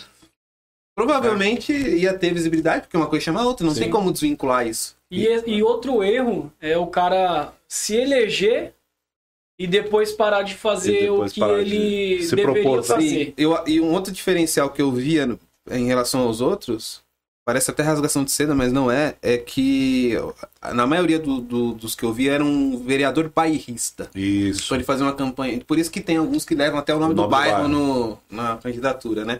Você nem fala o, o nome. Então, é, essa questão da o, o fulano do Santa Helena, o ciclano do, do, do, Calmon, do Nova Poá, e eu não, não via isso. Tipo, o Saulo do Medina, não. sei lá, alguma coisa assim. Eu acho que também teve esse diferencial. Inclusive, foi um rapaz me procurou, eu não tiro as razões dele, né? Falou, não, pô, a Vila Júlia precisa de um vereador, de um vereador para representar. Eu falei, cara, você não tem que representar o Vila Júlia, você tem que representar a Poá. Você não vai ser vereador do Vila Júlia, senão a gente elege um presidente do bairro. Exato. não um vereador. Do bairro, né? é, não um vereador, pô. É. E, e acho que esse é um erro muito é, então, a pessoa. Infantil, inclusive. É, é que dá certo para alguns, é, a pessoa usa. É, elegendo, cara. Exatamente. Mas eu sempre tive essa, exatamente essa visão. O meu papel era fiscalizar a saúde da cidade de Poá. Seja a atenção básica, que são os nossos postos de saúde, seja a urgência e emergência, que é o Hospital Medina, a segurança pública, ah, você não precisa fiscalizar o Medina. É, o GCM agora, na porta. É, tá fechado lá com o GCM na porta. A educação, então, eu sempre entendi esse meu papel como realmente um representante da cidade. É, mas, como eu estava dizendo, a comunicação foi importante nesse processo. É por isso que, inclusive, na minha campanha para prefeito, foi a campanha sem recurso, sem um grande partido, sem comitê, sem jingle, sem carro de som. Não, só tinha você e o Era seu uma... abraçando Exatamente, a galera uma tenda. centro de Poá. E a gente indo de porta em porta, todo dia se encontrava de manhã lá no, na tenda e saía para um determinado bairro, de porta em porta com a corneta na mão. E por que, que teve que ser essa, essa campanha dura dessa forma? Exatamente para poder chegar na prefeitura e não ter rabo preso com ninguém. Uhum. Porque qual que é o mal da política? A pessoa chega lá e ela tá amarrada. Tá devendo favores. Devendo favores. Devendo a alma. Já. Cargo. alma, dinheiro. E aí ela não consegue governar para a cidade. É por isso que nós entra ano e sai ano, Saulo, mas todo ano é a mesma coisa, melhorar a educação, melhorar a segurança, melhorar a saúde. Porque essas amarras que tem, não apenas na nossa cidade, mas no Estado brasileiro, uhum. que tira o suor do nosso rosto, porque é muito imposto que a gente paga, meu irmão. E você não vê a cor desse dinheiro se transformando em melhoria na vida das pessoas como a gente precisa. Só vê piorar. Um dinheiro que não volta. Exatamente, né? exatamente. Se você olhar de grosso modo. Sim. Sim, são cinco meses do ano. Você trabalhou 12 meses do ano. E pagou cinco meses é do governo. Imposto. E aí, quando você precisa de uma câmera funcionando no bairro, não está funcionando. Em Poá não tem uma câmera funcionando. Quando você precisa. Não tem raio-x, velho. De um raio-x, de uma tomografia, no único hospital da cidade não tem. Quando você precisa é, de. E remédios básicos. Remédio básico no posto de saúde, de uso contínuo. Uhum. Não tem. Não tem. Então, assim, é uma cidade que ela não funciona para quem precisa, para o cidadão que paga o imposto, para o cidadão que a gente deve contas. É uma cidade que funciona para aqueles de sempre. Entra ano e sai ano, as mesmas caras, os mesmos imóveis Exato. alugados. Que não faz sentido também. Os mesmos. É, é... é Dá para reduzir um belo de um, de um gasto aí Você com entendeu? imóveis alugados. Então, assim, se a nossa geração não for capaz de questionar isso, a nossa geração vai perder uma grande oportunidade. Eu fui, eu fui numa sessão da, da Câmara lá, foi uma sessão que eu me senti constrangido até com o munícipe. É, até na sua questão, você ainda estava lá é. e eu não lembro qual era a discussão naquele momento. Mas eu lembro que teve um, um vereador, se eu não estiver colocado, foi o Júnior da Locadora. Se, se eu não me engano, são cinco minutos de fala. É isso mesmo? Dependendo do. do, é, acho que naquele dia era cinco minutos mais um de. Dez minutos. São dez minutos dez mais, minutos, um, mais de um de acréscimo. É, é, o, o juiz deu mais um de acréscimo lá. Cara, eu fiquei constrangido, de verdade. Porque ele usou os 11 minutos para ficar em frente ao microfone na tribuna, quieto. Ou nada. Os 11 minutos. E não pode nem interromper o miserável. É o espaço dele. É o espaço dele. Aí quando alguém tentava fazer alguma coisa, não, é o espaço dele. Mas nessa ocasião eu acho que ele estava fazendo algum protesto. Era um protesto, protesto. Que não fazia. Não, é. De verdade, desculpa, mas era um protesto politicagem pura, entendeu? Tipo, não fazia nenhum sentido. 11 minutos em silêncio, mano, quer protestar? Beleza, protesta. Mas não gasta 11 minutos em silêncio, em frente à você... tribuna, cansando as pessoas que estão lá, velho. O outro vereador tava dormindo na sessão, velho. Acho que ele aproveitou os 11 minutos. E eu não, né? e eu não tô zoando, ele estava dormindo. Sentado, dormindo. Eu falei, não é possível isso aqui. Isso não é possível. Não pode ser. Igual o Nerd da Capitinga. não é verdade aqui, não. De verdade, cara. Um gastou 11 minutos em silêncio. Mas são, para mim, na minha concepção, pode ser o protesto que for. Mas para mim é um desrespeito ao, ao município que tá numa sessão da Câmara querendo ver o que, que eles estão discutindo de verdade, entendeu? Mano. Você ficou com, essa, com esse trauma, né? Não é nenhum trauma, porque eu não espero mais, entendeu? Tipo, eu acho que o sentimento da população é esse, não esperar muito da política. Entendeu? Tá. Aí quando você se depara com uma situação dessa, onde você encontra um vereador que tá dormindo, eu entendo que ele já tinha idade avançada, de repente deu chamando ele lentamente, sei lá. E aí o outro para 11 minutos em frente à tribuna para ficar em silêncio. Pra quê? Não faz sentido em 11 minutos dava para falar muita coisa relevante, dava para discutir muitas outras coisas. O outro que estava dormindo poderia estar tá mais atento, a de repente, na vez dele, ponderar alguma coisa da fala do outro, porque vocês fazem muito isso lá isso. e tal. Então, tipo, dá a impressão que é que nós somos apenas marionetes.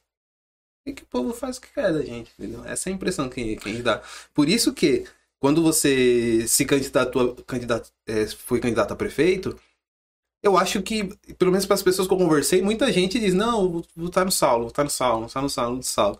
E a minha pergunta, dentro, baseado nisso também, na sua experiência na, na eleição passada, e, e, talvez nem preciso comentar sobre essa sessão da Câmara, mas você tinha esperança de, de, de, entrar assim? Você sentiu em algum momento que, que dava muito para você ter ganho essa eleição? O, o, o Vander, Vander, né? É Wanderson. O Vandré, Não, o Vandré, Vandré, é, é, depende.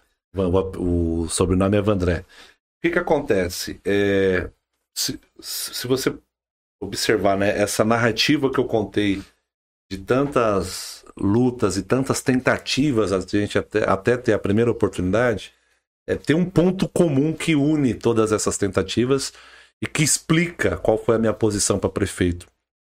A gente não luta é, porque vai dar certo. A gente luta porque é o certo a se fazer. Então é uma diferença de postura. Uhum. É, eu sei que sempre foi muito difícil enfrentar essa realidade que está colocada. E talvez a mudança ela não acontece de forma é, abrupta, mas existe um determinado tempo para aquela semente germinar, para as coisas acontecerem, para as pessoas estarem é, é, é, conectadas com aquela visão que você pretende passar. Então eu sabia que eu estava lutando com gigantes.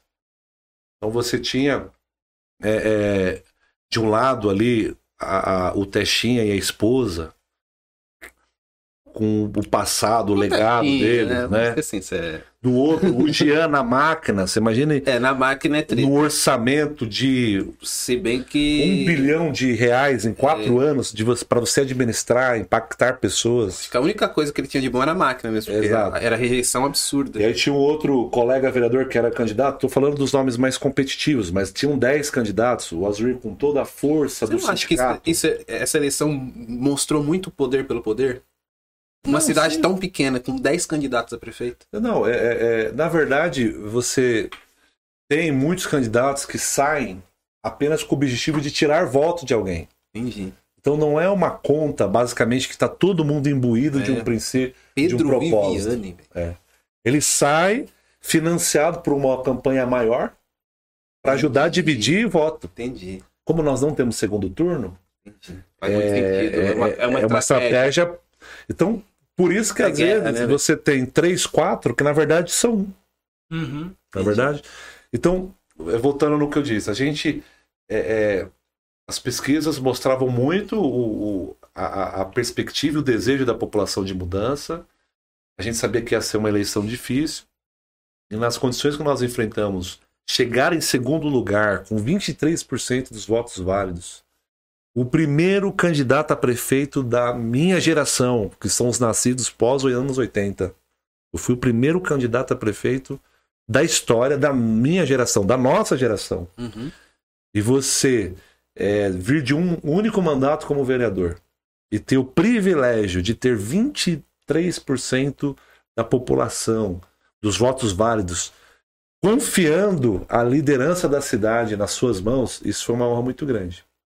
E a gente continua trabalhando, porque a gente sabe que na hora certa, se a população de Deus, a população permitir e Deus também, nós vamos ter essa oportunidade. E por que, Saulo, que você persegue tanto isso? É porque eu acredito que a nossa geração tem a capacidade de dar as respostas que, inclusive, nos foram negadas. Então, o meu sonho era, na minha adolescência, na minha infância, ter uma escola melhor do que o que eu tive de ter oportunidade de esporte, de trabalho, de uma vaga de estágio. Você sabe o que é você buscar na sua cidade? Meus pais não podiam pagar um curso. Buscar um curso de datilografia, a sua cidade não oferecer. Um curso de digitação, a sua cidade não oferecer. Tive que ir para outra cidade. Hoje as demandas são outras. Sim. Mas hoje eu vejo jovens que querem ter o sonho de começar a trabalhar com 14 anos. E aí a gente perde esse jovem para criminalidade, porque muitas vezes é oferecido para ele uma oferta, um caminho mais fácil. Um caminho mais fácil e ele segue. E a gente perdeu esse jovem. O jovem tá na faculdade, já tá se desdobrando para se manter na faculdade, precisa de uma vaga de estágio, meu irmão. Às vezes o estágio obrigatório, que é o não remunerado, ele sequer consegue. É. O que dirá uma oportunidade remunerada para falar não, jovem? Você está concluindo esse curso, o município vai te incentivar, vai te abençoar, vai te dar uma oportunidade. Ou seja, as oportunidades que foram negadas para a nossa geração durante a nossa infância, a nossa juventude, eu quero muito ser o instrumento para garantir essas oportunidades para essa geração no hoje. Uma escola que realmente seja atraente para esse aluno, uma escola tecnológica. É, um, uma saúde que funciona, né? um posto de saúde que tenha metas, que tenha métrica, que tenha cobrança, que a pessoa tenha prazo para fazer o exame ser feito mesmo. Uhum. Eu tô esperando o meu até hoje. Olha aí. Tem três anos já. Não, esse dia ligou. Aconteceu na com a tia da Dani, né? É minha esposa. Que é a tia dela precisava de um exame lá e tal. Aí faz o agendamento, né? E aí tem que esperar, né? Aí ela morreu. Morte. Ela morreu. Aí depois que ela morreu, ligaram. É. É. Doideira demais. Mas. Brincadeira, do... né, cara? Não dá pra. Uma andorinha só não faz verão.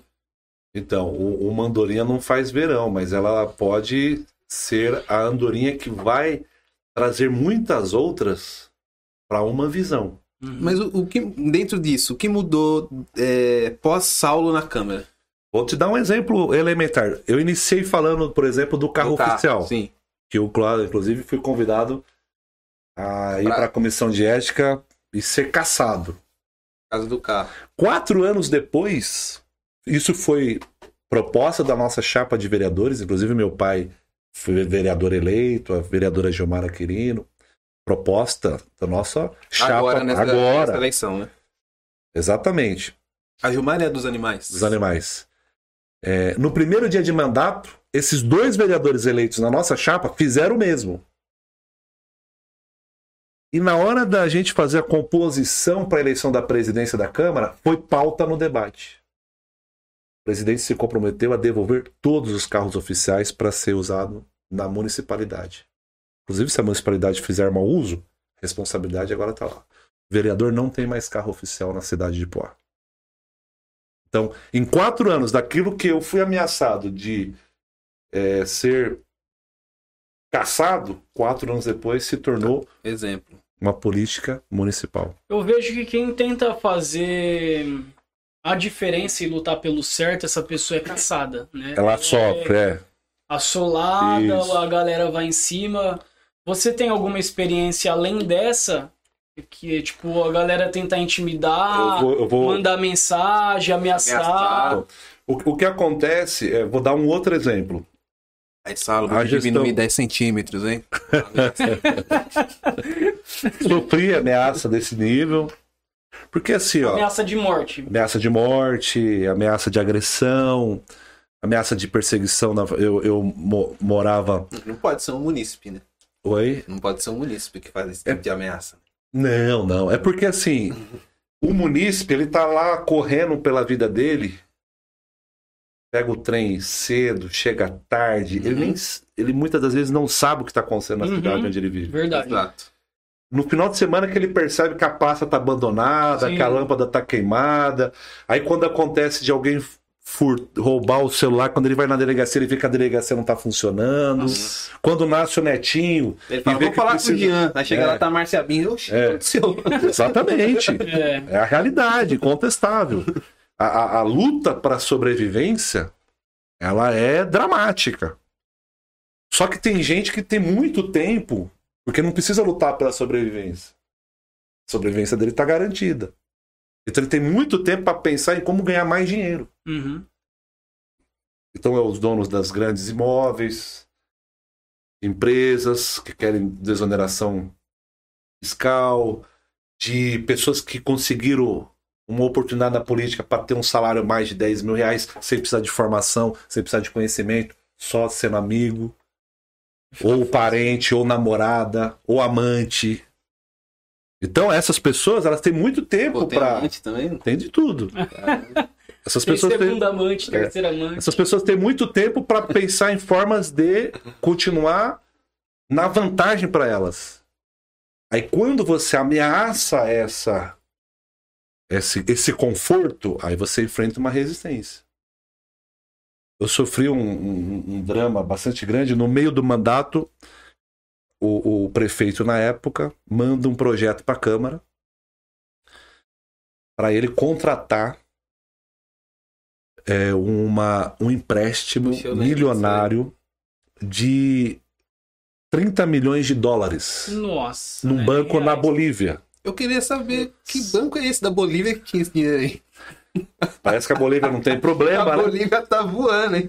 Então, Estados é. Unidos é. da América pra, do Sul. Com carência de 4 anos. 4 anos ainda. Para pagar durante 15 anos em dólar. Quanto é que tá o dólar hoje? Nossa, cinco e poucos. Na época não falava de pandemia, ninguém imaginava essa crise mundial. E aí você puxa o extrato, o objetivo desse, desse empréstimo. Era 10 mil reais de assessoria. Hum. Era mais 20. 10 mil reais não. 10 milhões de reais de assessoria. Uh, assessoria do quê? Tem explicação. É só coloca assim, assessoria, assessoria. mas não mostra, não o, mostra o, que, o, fundamento. O fundamento, qual era o fundamento? Construir uma prefeitura nova. Ué. Caramba. Se então, quiser assim, vamos construir, construir aqui em casa? Construir uma prefeitura nova. É, recapeamento da cidade inteira. Então, esse era o projeto. Sem critério. Porque o, o empréstimo, dependendo da forma como você faz, ele, ele faz sentido quando ele vai Sim trazer renda para a cidade, ajudar a desenvolver, Sim. acelerar algo que está. Que né? vai trazer um retorno para você trazer pagar um... Exatamente. Agora, você faz um empréstimo que ele não se paga, ainda mais em dólares. Se você calcular aí é, o dólar é, mais é, as taxas. milhões de dólares que, que vai dar mais ou menos um, uns. Hoje, né? Hoje daria mais ou menos uns 160, 170 milhões. 170 milhões. E assim, não era nem para gestão dele pagar esse prédio. Era para o próximo, né? Era para gestão do filho do Rafael que vai ser prefeito. É. E assim por diante. Nossa. E aí você, aí chega esse projeto no plenário. Morrer abraçado. Aí você começa a conversar com os vereadores e você percebe que a maioria está favorável. Hum. Porque... Ah, descobrimos da assessoria. Entendeu? não era para falar, desculpa. Aí. Favorecidos, né? Aí é onde entra a comunicação e entra as atitudes que você fala. Saulo, eu sempre vi você doido, lutando. Você viajou pra lá até, né? Aí foi quando a gente reunia a Flávia. Pra Bolívia? Bolívia? Você foi pra Bolívia? Caramba, hein? Dá uma passadinha no Paraguai, trouxe umas bombinhas. Nada. a gente, a gente foi, fomos em três, assim, correndo risco. Porque você imagina, não tinha endereço, não sabia onde era num país desconhecido, um país extremamente corrupto. É. E a gente. E por que não pegar o dinheiro aqui dentro? Você não levou alguém do Braz para te ajudar? É. tem um monte de boliviano. E a gente, graças a essa ação dramática, de lá pessoalmente, a gente estava, inclusive, é, identificando todos os indícios de fraude no contrato. Nossa, identificamos é, a, o município estava passando pela fase que o Itaú estava planejando deixar a cidade. Uhum, sim. Ou seja, a nossa capacidade de arrecadação estava prevista para ser reduzida. E assim, o negócio tudo amarrado. E, e, e comunicando à população. E eu, aí, aí é onde eu digo que você não precisa ser candidato para amar a sua cidade. Você tem que saber que você tem uma responsabilidade na cidade onde você foi plantada. Uhum. Ah, Saulo, mas qual é a vantagem disso? Não, não estou discutindo a vantagem disso. Estou discutindo não, que isso é o que deve né? ser feito. É o dever nosso de cidadão. Sim. E nosso direito de saber também. E o povo se mobiliza, desce para a Câmara, que nós fomos ali no sábado e a sessão era na terça-feira. Então era chegar lá, pousamos em Cochabamba, embarcamos em outro avião para Santa Cruz de la Serra não ficamos nem no hotel com medo de se identificar, de ter entrada e saída. Uhum. Conseguimos reservar um, uma história de filme, um Airbnb, é. Né? E, e, escondido lá na, na, na, Bolívia e preocupado e informando a família aqui no Brasil, porque nós fomos escondidos. Uhum. Porque ah, se a gente falasse que nós estávamos a caminho, talvez nem é. E com recursos próprios. Não teve um recurso público mas fazer por amor. Então... Mas quando vocês começam a identificar essas fraudes, provavelmente os outros vereadores também tinham conhecimento dessas fraudes que vocês informavam. Sim. Eles, mesmo assim, eles mantinham a postura de apoiar? Apoiar. Tanto que. Faz que, muito sentido. Tanto que a gente. Eu chego, tenho uma reunião no banco, falo para eles que eles não iam quebrar a nossa cidade, que eu estava lá pessoalmente para denunciar isso. E eu volto pro Brasil e graças à pressão popular que lotou a Câmara. Eu lembro também. As pessoas se manifestaram nas redes, fizeram faixa. Foi nessa vez que teve uma treta lá dentro? Teve de tudo lá. Teve de tudo lá. E aí foi pro voto. Foi pro voto. E aí a votação foi quanto? Quanto vocês acham do placar? São 17 vereadores. Eu lembro que a diferença foi bem pouquinha. Ficou a luta cerrada ali. Não, ficou tipo 9 a 8 Acho que teve abstenção, 8 a 7 alguma coisa assim. Foi bem pouquinho, foi, foi? 9, é, 9 a 8. Eu lembro que a diferença foi, foi mínima. Um ponto. Eu não lembro. Foi um diferença. Se, um, se um, um voto fosse para lá, já era nós estaríamos quebrados pro resto da nossa vida, porque uhum. agora veio pandemia. É, não paga nunca. Piorou, né? Os juros é. entrada correndo. De, entrada de dinheiro diminuiu. Então, Saulo, é, é, é, Saulo, então, esse eu considero que foi o maior legado do meu mandato. Mais do que um dia, mais dos projetos de lei que eu aprovei, eu criei a lei do estágio remunerado na cidade que não tinha, regulamentei a, a, a, a possibilidade do cidadão fazer um abaixo assinado coletivo e esse baixo senado a favor de um projeto de lei forçar o projeto de lei a tramitar. Ele tem, é muito difícil. tem que ter quantos é. votos? Destinei recursos, eu fui o primeiro vereador da história a destinar recursos, emendas para todas as entidades da cidade, para a PAI, para o Reino da Garotada, para o Batuíra, para o Larma Mariana, para o Reino, né? Aquele pão é gostoso. Então eu estudei lá, fiz, eu fiz estudei. elétrica. Eu fiz mecânica lá. Então, que alegria você poder voltar lá na instituição e como vereador você olha. Hoje eu posso destinar aqui 60 mil reais para essa oficina. Então, assim, é, é, um prazer muito grande. A, a, a Elisete está lá até hoje. Né? Que era. Sim. Eu gostava do pão, né? né? É, exatamente. Pão saia quentinho, pão de leite. Então, é... Só que tudo isso eu não mereço obrigado, não mereço parabéns, não mereço nada disso. Por quê? Foi a minha função. A função de um vereador. Tinha muita lei. Muita lei brisa lá? Sim, inevitavelmente. É que... Eu tava vendo o Fernando Holliday no, isso, no Vênus, você chegou a assistir? Eu, eu vi alguma coisa sobre isso. No... Mano, ele falou que tinha umas leis na, na, na, na cidade de São Paulo que era é, a forma de lavar a laranja era é. regulamentada. Ah, tinha tá que lavar de modo circular. Tá brincando. O tamanho da mesa de bilhar que tinha nos bares tinha que ter o é. tamanho certo. São leis. O cara que não tem o que fazer, ele tem uma meta para cumprir. Não sei se tem meta de, de leis, mas ele falou, né, vamos supor, vou, vou fazer 10 leis aqui. Uma pro bilhar, é? uma pra lavar laranja. Uma lavar laranja não, é, é absurdo, velho. Imagina na, pergunta pro cara, como é que você lavou a laranja? É. Aí ele fala, não, lavei assim, Você ó. vai ser multado. Ah, então peraí, tomar uma multa aqui. E a multa, mano, era mais de 3 contos. Ah, tá de brincadeira, velho. É, tem, tem umas, uns tipos de viajante assim, Não, não, aqui, tem. Né? Assim, São Paulo tem muito mais. Ah, sim, que é o maior, né? com. Maior, né? Com, não, não digo nem maior. É, eu digo pelo tamanho da sua história, né?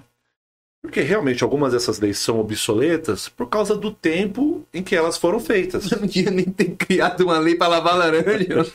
Eu não sei especificamente qual foi a crise da laranja que aconteceu, né? Eu acho que a laranja. A gente não pode falar também, porque não tá no lugar de fala da laranja. É. De repente, a laranja tava. Não, eu quero ser lavado de forma celular. Não, porque assim, ó, você imagina, vamos, vamos dizer, vamos, vamos fazer aqui um exemplo básico. É, você pega o metrô em São Paulo e sempre era muito comum, principalmente as pessoas orientais, andando de máscara. Sim. E para uma pessoa um pouco menos informada, achava que era um absurdo. Né? Ela, ela até pensava, nossa, essa pessoa está com nojo de mim?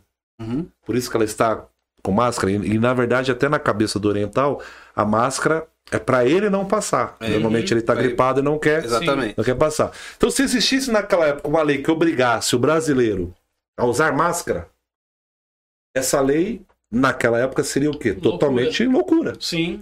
Mas teria um contexto.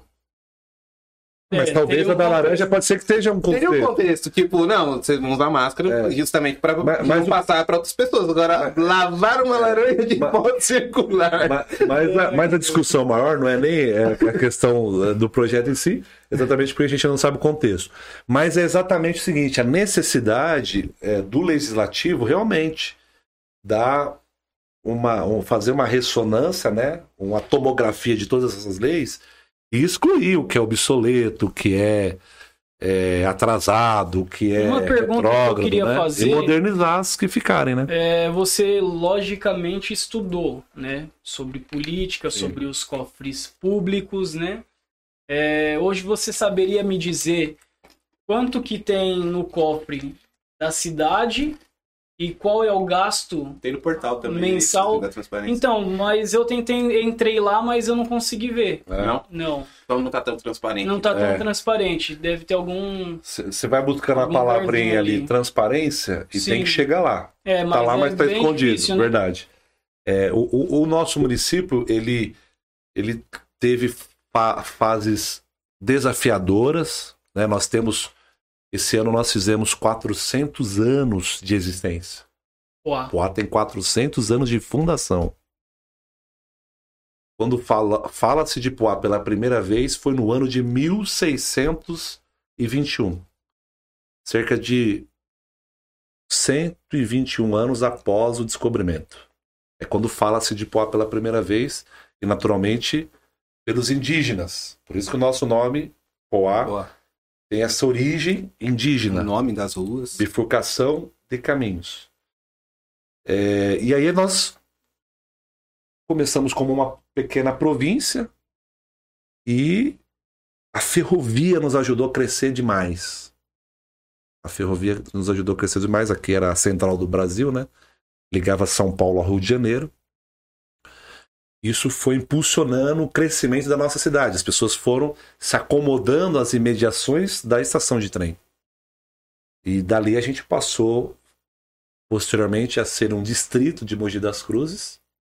Né? Mogi das Cruzes era tudo isso que nós conhecemos hoje, praticamente como é, metade do Alto Tietê.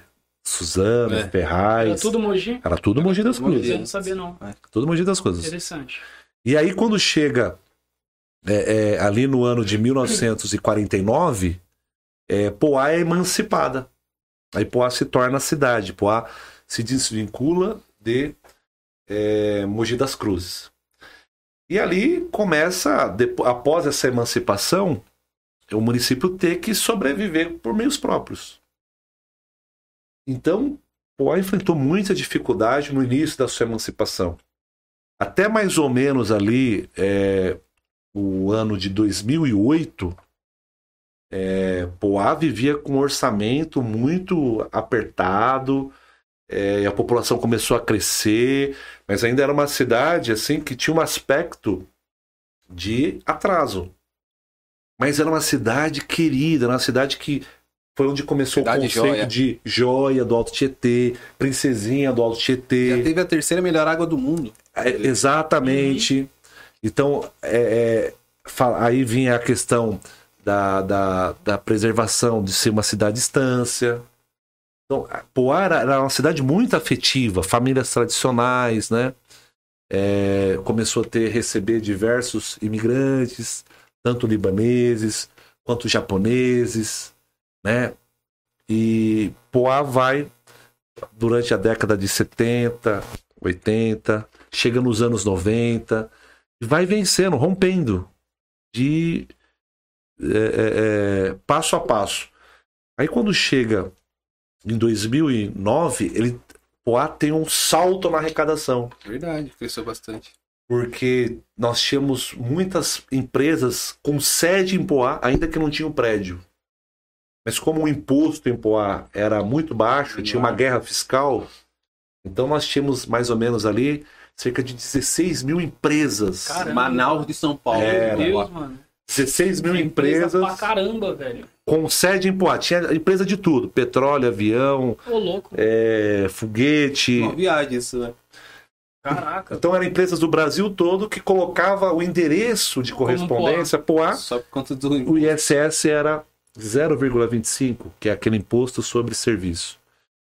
E, e aí o governo do estado de São Paulo começa a ficar incomodado com essa guerra fiscal, faz um lobby em Brasília. Que é nada para fazer também. Né? Exato. Morder um dinheirinho a mais aí pegou. Exato. Aí o ISS sai de 0,25 e aí eles definem um teto. Olha, o mínimo é 2% e o máximo é 5%. Então o POA sai de 0,25 e eleva o seu imposto para 2%. Quantas vezes esse imposto aumentou? Você imagina pegar o IPTU da sua uhum. casa e multiplicar por é, quatro, cinco vezes. Uhum. O volume de arrecadação que acontece de uma vez. Para muitas empresas, Poá deixou de ser atraente. Uhum.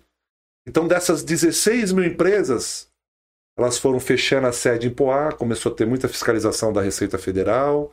Hoje nós temos 3 mil empresas instaladas em Poá.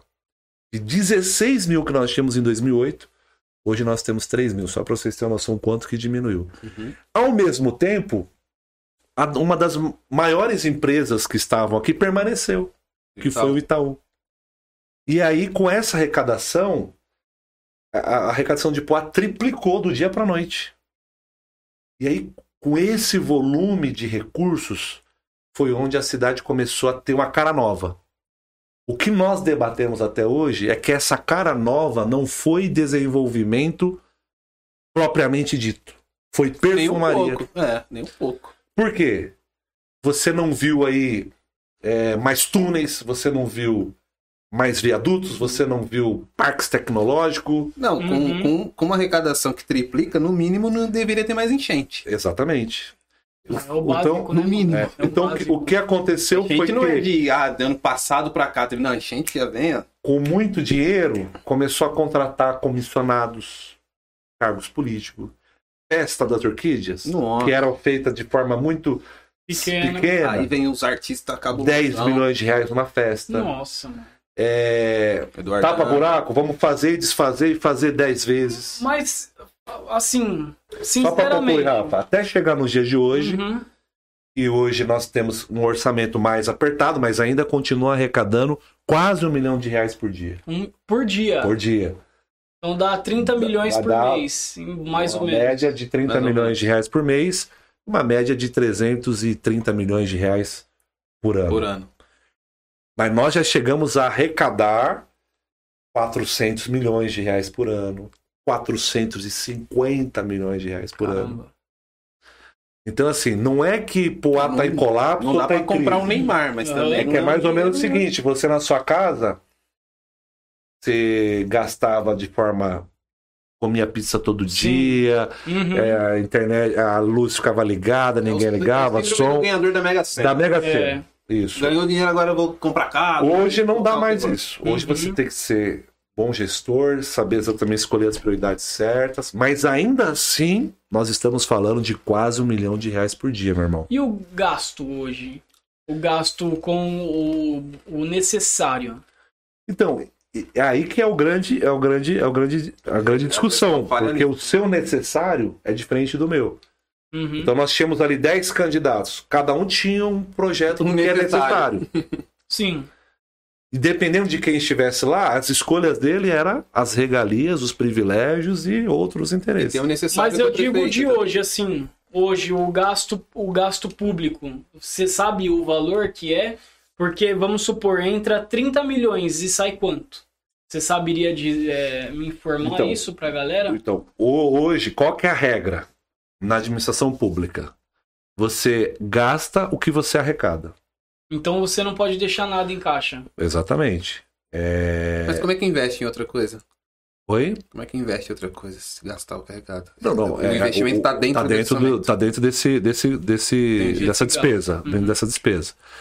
Então, e aí, Isso é o que? É uma lei ou o que? É uma lei chamada Lei de Responsabilidade Fiscal. Então você tem que gastar o que. Exatamente. Foi o BO da Dilma, inclusive, que é as é. pedaladas lá e tal. Mais ou menos dentro disso. Né?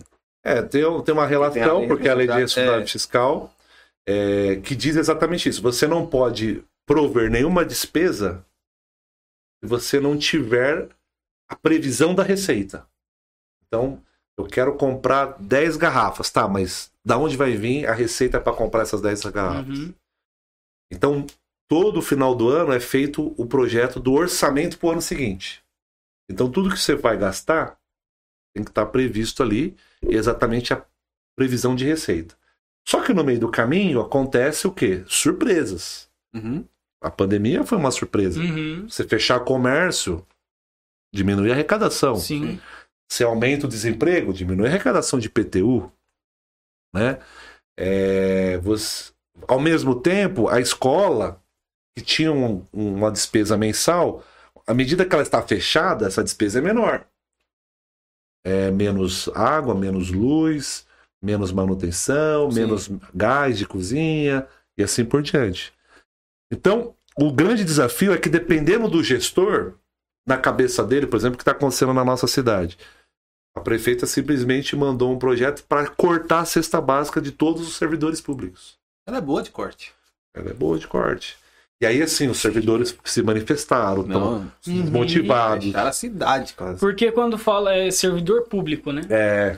Não, não fala só de político. Não, não. Inclui professores. Exato, no, no caso inclui... político, não, não tem nem a cesta básica. Não. Ele não tem, né? Mas nem precisa também. É, Exato. Quanto que um, um, mais, né? que um, um, vereador ganha hoje? Hoje, em Poá, o salário do, do vereador está 10 mil reais bruto, 8 mil reais líquido. líquido. Que não é ruim, não, né? Não. Próxima eleição, galera, lembra de nós. É o Rafa do Fragmentado.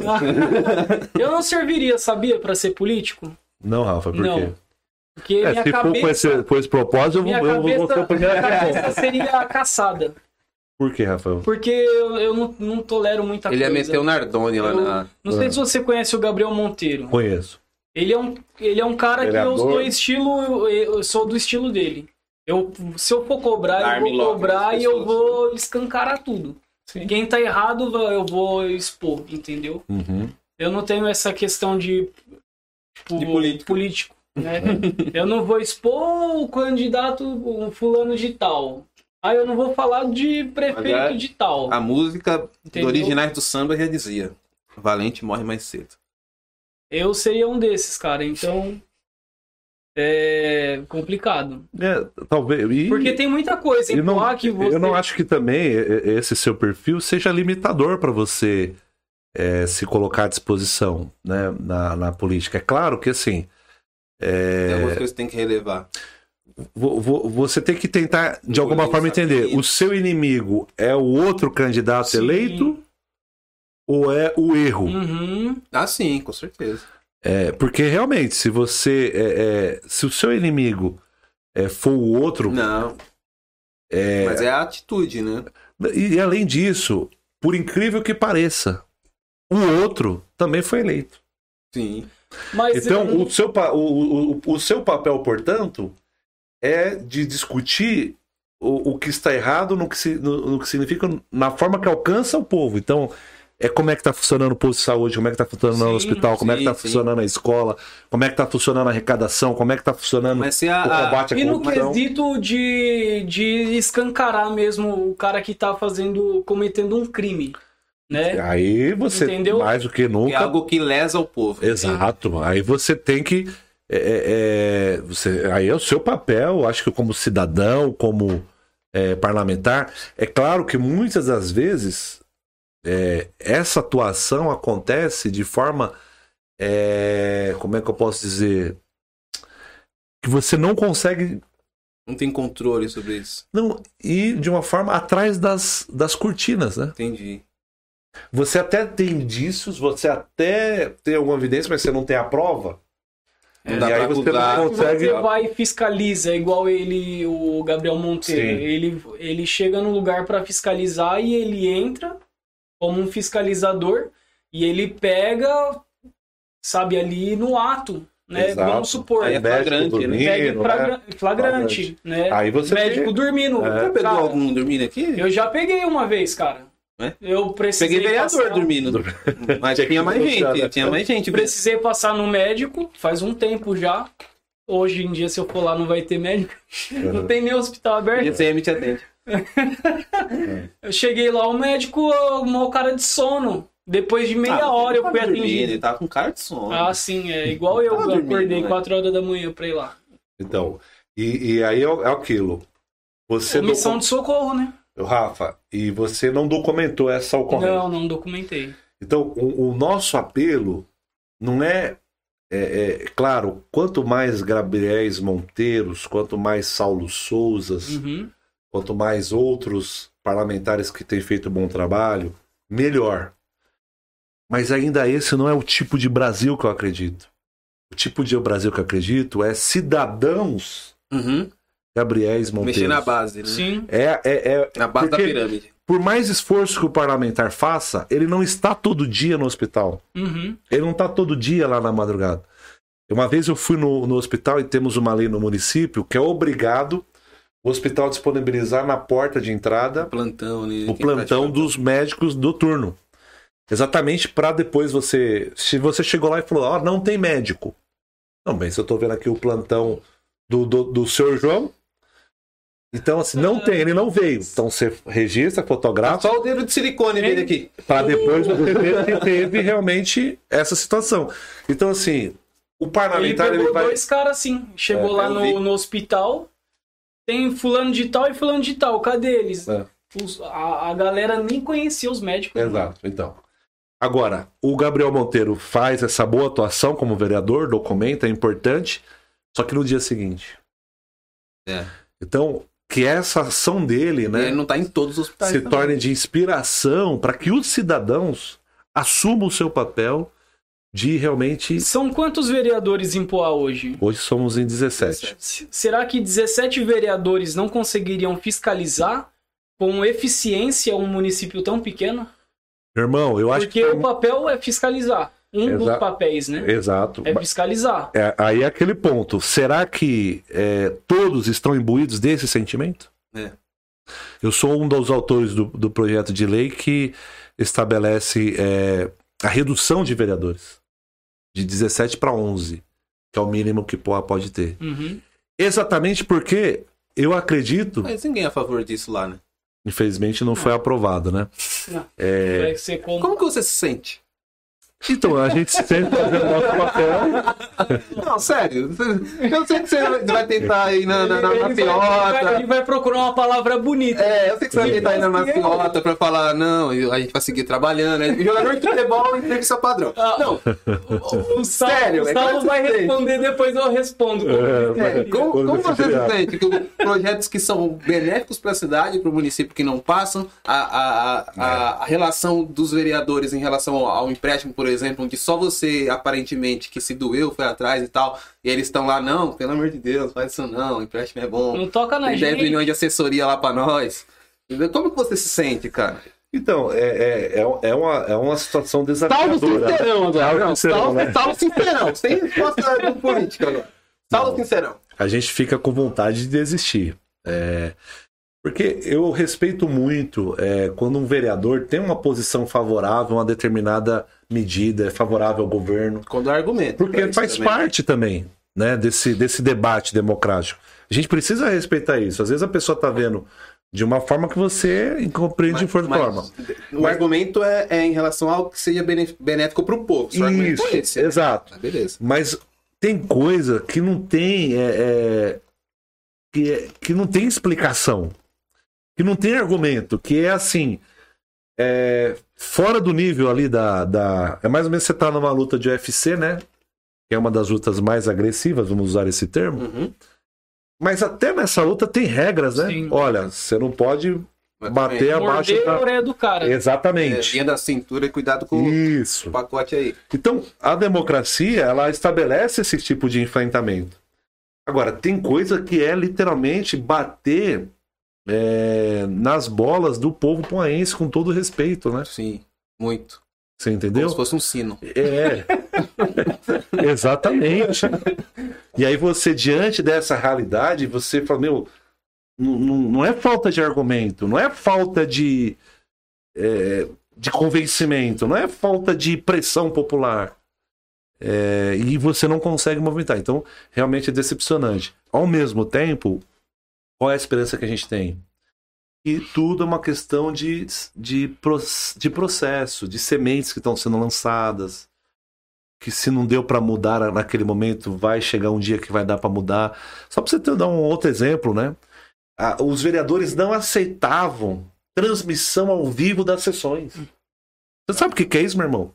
Você chega lá, encaminhar um, um requerimento para votação, você assim, olha. Você ia ter hater lá. Não dá é. para as pessoas mais virem aqui no plenário. Como a gente tem Facebook, YouTube, vamos levar a sessão até as pessoas? Ah, de que forma? Fazendo uma transmissão ao vivo. Não, não passava. Não era aprovado. Não, não, não. É, é tem um vereador que não sabe falar.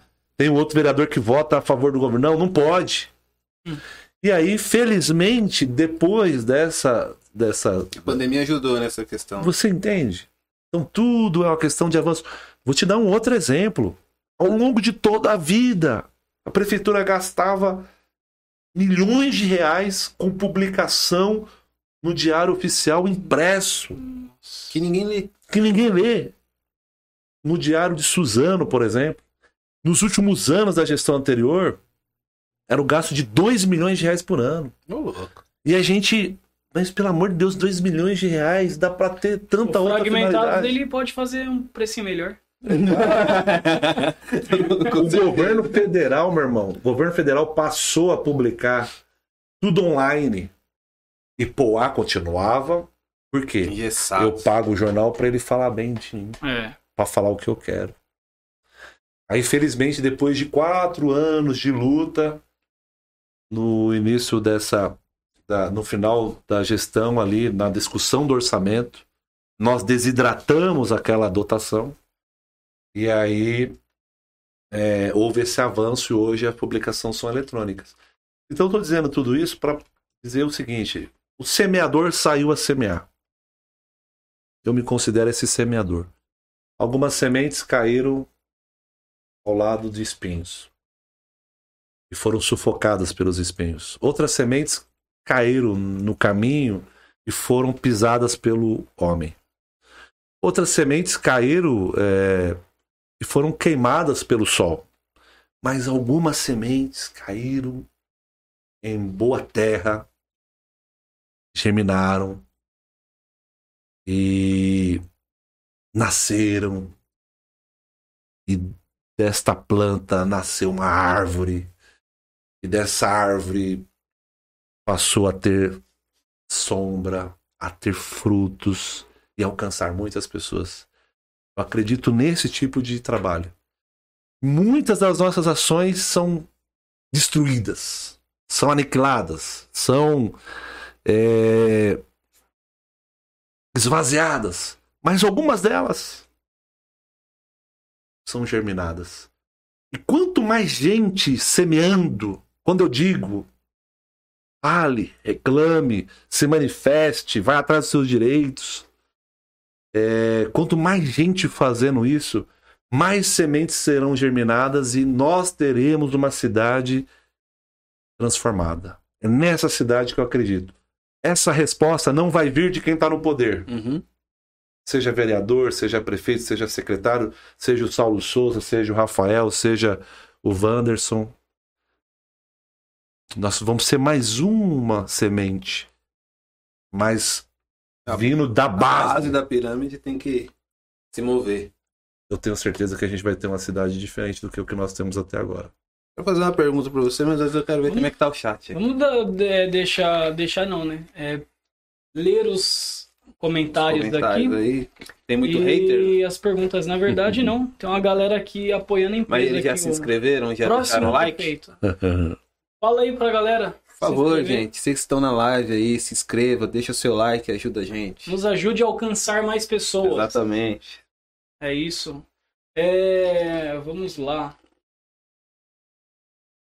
É, o Júnior é, Plateiro. Júnior Plateiro. É, boa noite. Queria saber do Saulo Souza o seguinte.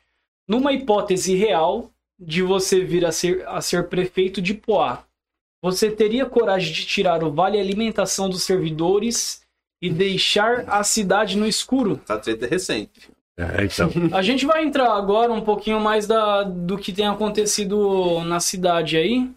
Né? Inclusive, essa pergunta foi né, de agora, é de algo recente, É. né?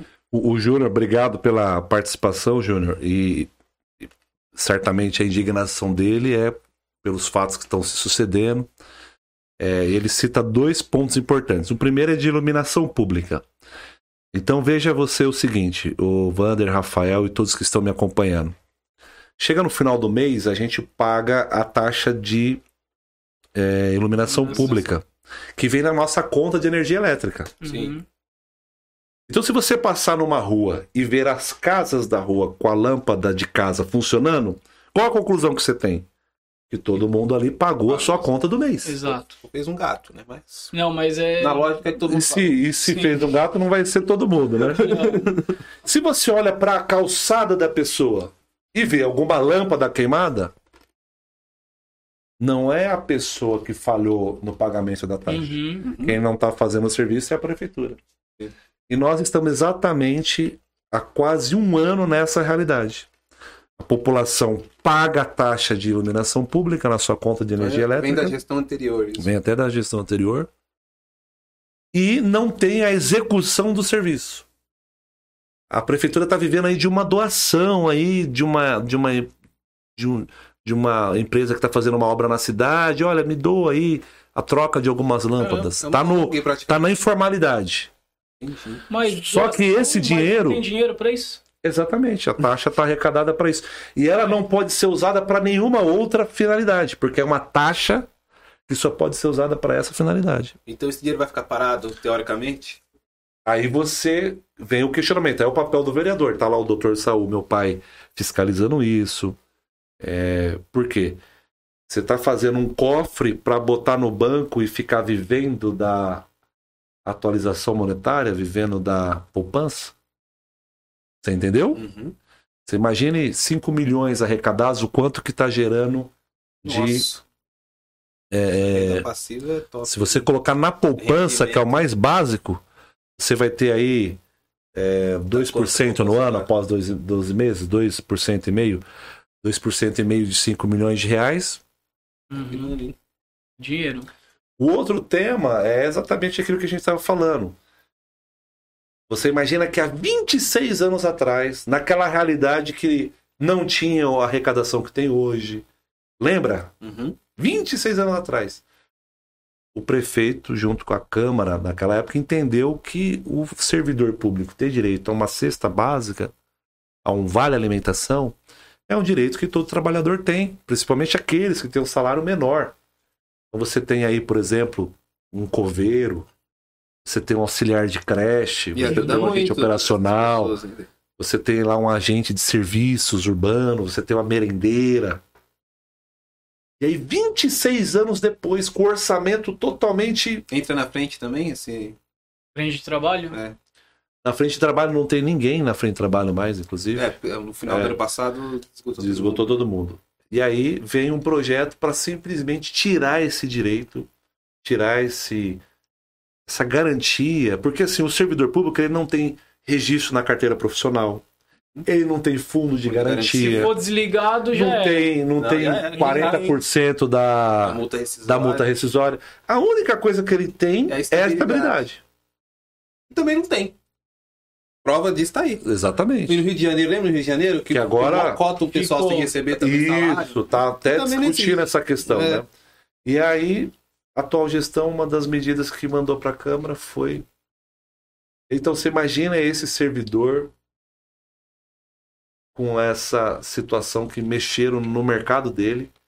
E normalmente, a maioria dos servidores, infelizmente, pelo fato de ter a estabilidade, acaba se endividando mais sim, do que uhum. um trabalhar da iniciativa uhum, privada, porque sim, a oportunidade para ele se endividar é maior. Por falta também folha. de instrução, né? Exatamente. Que liga tudo, né? Aí imagine ele ali que a única coisa que, que, que escapava era ah. o vale alimentação que só dá para gastar no mercado. Senão o banco não consegue corroer, por exemplo, uhum. um empréstimo, aquele que tem um problema com álcool, e às vezes gasta todo o salário, então a, a, a esposa pega ali o cartão, a única é, coisa que é, salva. Salva.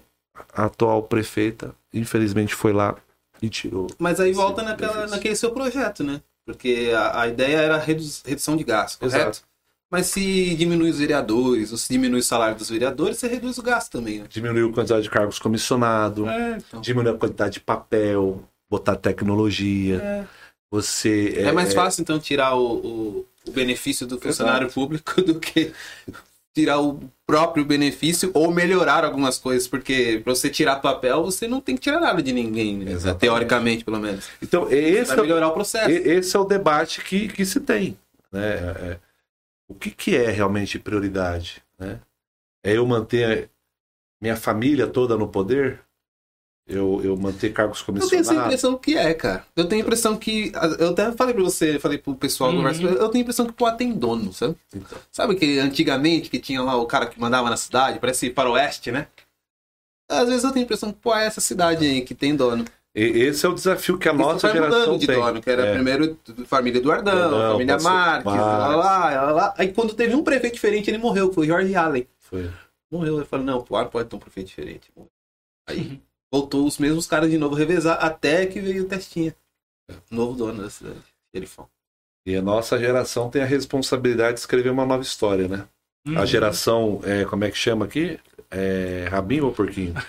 É, esse aqui é focinho. Cara. Focinho. Focinho de porco. E pros Nutella? Pros Nutella é rabinho. Então é a geração rabinho de porco. a nova geração. Que mais tem aí, né? né? É, tem mais uma. É, mais uma pergunta aqui. É, um comentário é, da Carla De Varge. Ah, Carla. É, quero saber não, ela falou assim: é isso aí, Júnior. Foi o, o, a pergunta comentário. anterior, né? Uhum. Ah, o comentário anterior. É, quero que o Saulo fale sobre a PL 26, um, um verdadeiro absurdo contra o funcionarismo público. Os funcionários públicos. A PL 26, eu não sei o que, qual seria essa PL. A PL é a sigla Projeto de Lei sim, sim. número 26. Sim. Entre outros prejuízos para os servidores, é nesse projeto que incluíram a retirada então, desse, desse, desse estava direito. Incluso lá, na PL 26. Você lembra de mais alguma coisa que estava inclusa na PL? Uma outra situação que estava inclusa.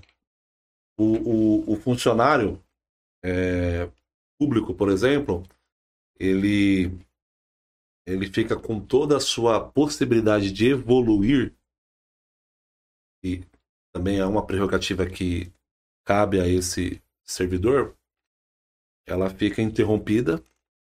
Então ele vai ficar com o salário dele ao longo do tempo mantido, não vai ter chance de crescer à medida que ele vai ganhando experiência no cargo ou vai Entendi. fazendo cursos para poder se aperfeiçoar. Não ou tem seja, mais aqueles concursos internos é, então, para promoção. Não, exatamente, coisas. não tem mais esse incentivo para essa progressão na carreira. Isso aumenta essa insatisfação, essa desmotivação. É, um outro fato também que está previsto é o, o, servidor da saúde que trabalha 12 horas, plantonista, não tem direito a uma hora de almoço. Ô, louco. Faz o quê, é então? É 15 minutos. Caramba, é o telemarketing da medicina. Exatamente. Então você imagina esse profissional, dobrado. esse profissional atuando nessas condições, de ele estar tá almoçando e alguém bater na porta dele e falar o que você está fazendo aí. Que doideira. É, e, enfim, infelizmente, outras medidas realmente que estão endurecendo muito a vida desse servidor. E aí é aquilo. A, a, a máquina, né, a, as ferramentas de uma boa gestão passa pelos servidores. Uhum. Porque se eu sou o prefeito e eu não tenho como aliado esse servidor que está lá na ponta, é, certamente não vai ter um bom serviço lá. Não. Quem é que gosta de trabalhar insatisfeito, né? Exatamente. Então, assim, é, exoneraram também as pessoas aposentadas, servidores aposentados. Então, essa semana, por exemplo, professora chegou na aula, tá online, online, né? E recebeu a ligação, olha, a partir de amanhã a senhora está demitida. E aí ela começa a chorar, as crianças começam a chorar, os pais entram na live, o que está acontecendo? Meu Deus. Não teve uma, uma transição. E isso é tão preocupante, porque assim, são professores, são auxiliares de enfermagem, são médicos. Os médicos, o que, que eles estão fazendo? Não, com a pandemia, vamos dar uma segurada aí, a gente manda você embora depois. É. Como é que esse médico trabalha? Sabendo que a sentença dele já está definida. E você sabe que uma pessoa que está muito tempo numa função, você que tem um pai que se aposentou, é... a pessoa está tão habituada àquela realidade, uhum. o trabalho é, Rotina, é, é. Tão, tá tão interno, faz tão parte da vida dela, se ela não tiver a transição, se ela não tiver o acompanhamento profissional de um psicólogo, vezes, muito. Ela não consegue. Ixi, ela deprime, pô. Eu digo porque eu tenho uma carreira na CPTM, uma carreira no metrô, sempre concursado, né? Uhum. E a gente lá tinha é, situação envolvendo colegas profissionais que se aposentavam e continuavam indo para a estação, pro metrô, diariamente, mantendo a rotina. Mesmo não trabalhando. Mesmo não trabalhando. Caramba. E é, sabe a questão do hábito? E assim, e infelizmente teve alguns que tiraram a própria vida. Deprime. Por causa da solidão, por Sim, causa do, é. da falta de. Se sente inútil.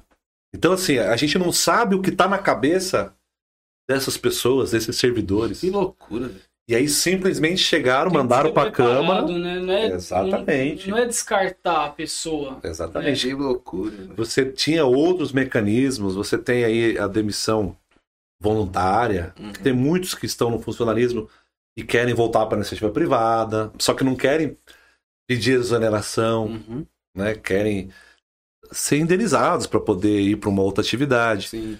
É, você teria tinha que fazer uma uma até porque como é que você substitui um médico é, de uma hora para outra, um Uhum. professor, se são cargos que vão ter que colocar outro no lugar? Uhum. Então tudo isso foi discutido, mas não ouviu ninguém. Mandou o projeto, os vereadores aprovaram, fizeram É a manifestação. maior loucura que existe no planeta, né? Exatamente. Porque, tipo assim, até criar o projeto, ela tem o direito de fazer o que ela quiser em relação a isso. sim, Mas os vereadores aprovarem é, é uma loucura É. descabida, porque eles seriam as pessoas que deveriam é, impedir essas loucuras, entendeu? Às vezes tem gente que nem lê, né? Um projeto Não. desse. não, tem, tem de tudo, gente. Todo perfil, assim, é a, a fotografia da rua da sua casa, que tem bons vizinhos, Uhum. maus vizinhos. É. Tem de é tudo. É a. Câmara, é a São- prefeitura, São é... cidadãos que são eleitos. Exatamente. É o, é o retrato da É. sociedade. O que, que você achou dessa, dessa câmera nova, que, nova formada dessa eleição? Não, é. A gente sempre tem expectativa, né? Não vai estar no vídeo, não, pode falar. A gente sempre, sempre, sempre tem expectativa de, de melhora, de mudança. É, a gente vê pessoas tendo a oportunidade pela primeira vez. E aí você descobre que não é a pessoa. Que não é estar no primeiro, no segundo ou no quinto mandato. É a questão da visão. A velha prática. Uhum. A, a- sabe, a, a- o- o- as atitudes, entendeu? Mas você achou um, bons vereadores? Não, eu acredito que a, a, a maioria está errando muito. É. Exatamente por essas medidas que vêm sendo tomadas. E eu espero que eles Ficou possam. uma base muito forte do, da, da prefeita, né? Eu espero Não. que eles possam corrigir essa postura, corrigir essas atitudes, que tenham misericórdia do povo. A cidade está machucada. Tá abandonada. Não, né? abandonada. Tá abandonada. Machucada? É, Já tá. passou de machucado faz um tempo. É. Nós tá na A cidade UTI. tá já. abandonada. Tá. Nós tá na UTI já. com- A questão da iluminação, Já tá assim já. onde eu moro tem uma passarela. A Vila? Jaú. Vila Vila Jaú. Jaú. A passarela, metade tá acesa, metade, Metade. apagada. E ali é perigosão também. né? Vila Metade Jaú, apagada. Meu pai esteve lá eh, fiscalizando, realmente. Tem, a- tem a academia ao ar livre ali, né? Bem na, Tem, na no início da. Aí você vai andando pelas ruas, o mato encobre você. É. Exatamente. Entendeu? E olha que a Vila, a Vila eh, Jaú é um, é um bairro que eh, ficou muito esquecido, porque ó. A Vila Bandeirantes recebeu melhorias, Já assistiu o filme a Bairro Vila 13? Lúcia recebeu Uhum. e Jaú tá lá, Já até hoje. Exato. Bairro 13? Bairro 13 não. Nunca assistiu esse filme? Não. Já assistiu, né? B13? Já. B13. Teve uma época Netflix? É, não sei se tem no Netflix. Teve uma época que o. Mas é, é o Vila Jaú, em Poá. Ah, é? É, porque se só não fizeram porque não deu um muro dividir, porque ela é muito esquecido, de verdade. Teve uma Caramba. época que o tráfico ali tava muito, Muito pesado, pesado. Muito pesado. É. Né? Agora deu uma diminuída. Né?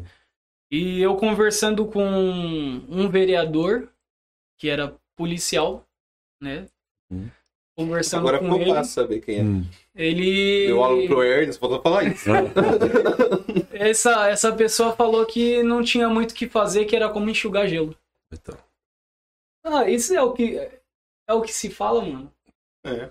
Cadê? Mas Cara, foi eleito. O, o, o- eu, eu, eu é difícil. É lá, lá fala, fala na Vila Jaú.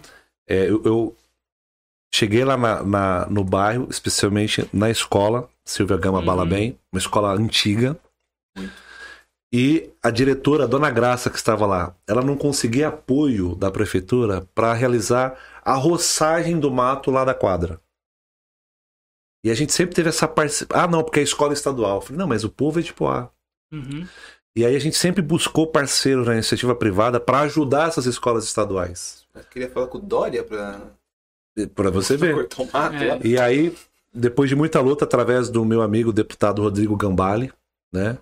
A gente conseguiu uma emenda para poder fazer a reforma da escola. Ele é o que faz da, da prefeita de Ferraz? É, ele é irmão da Priscila Gambale, né? Priscila, né? né? É. Ela mandei e, mensagem para ela também. É, e a gente conseguiu encaminhar a, a reforma da escola, Silvia Gama Balabem, a reforma da escola Vera Lúcia. Foi agora recente? Tudo agora recente, do ano passado para cá. tinha uma placa lá Isso. reforma. Vera Lúcia. Então, ó, Vera Lúcia está sendo reformada através de emenda do deputado Rio Gambale, Silvia Gama Balabem também, é, o Helena Loureiro na Nova Poá.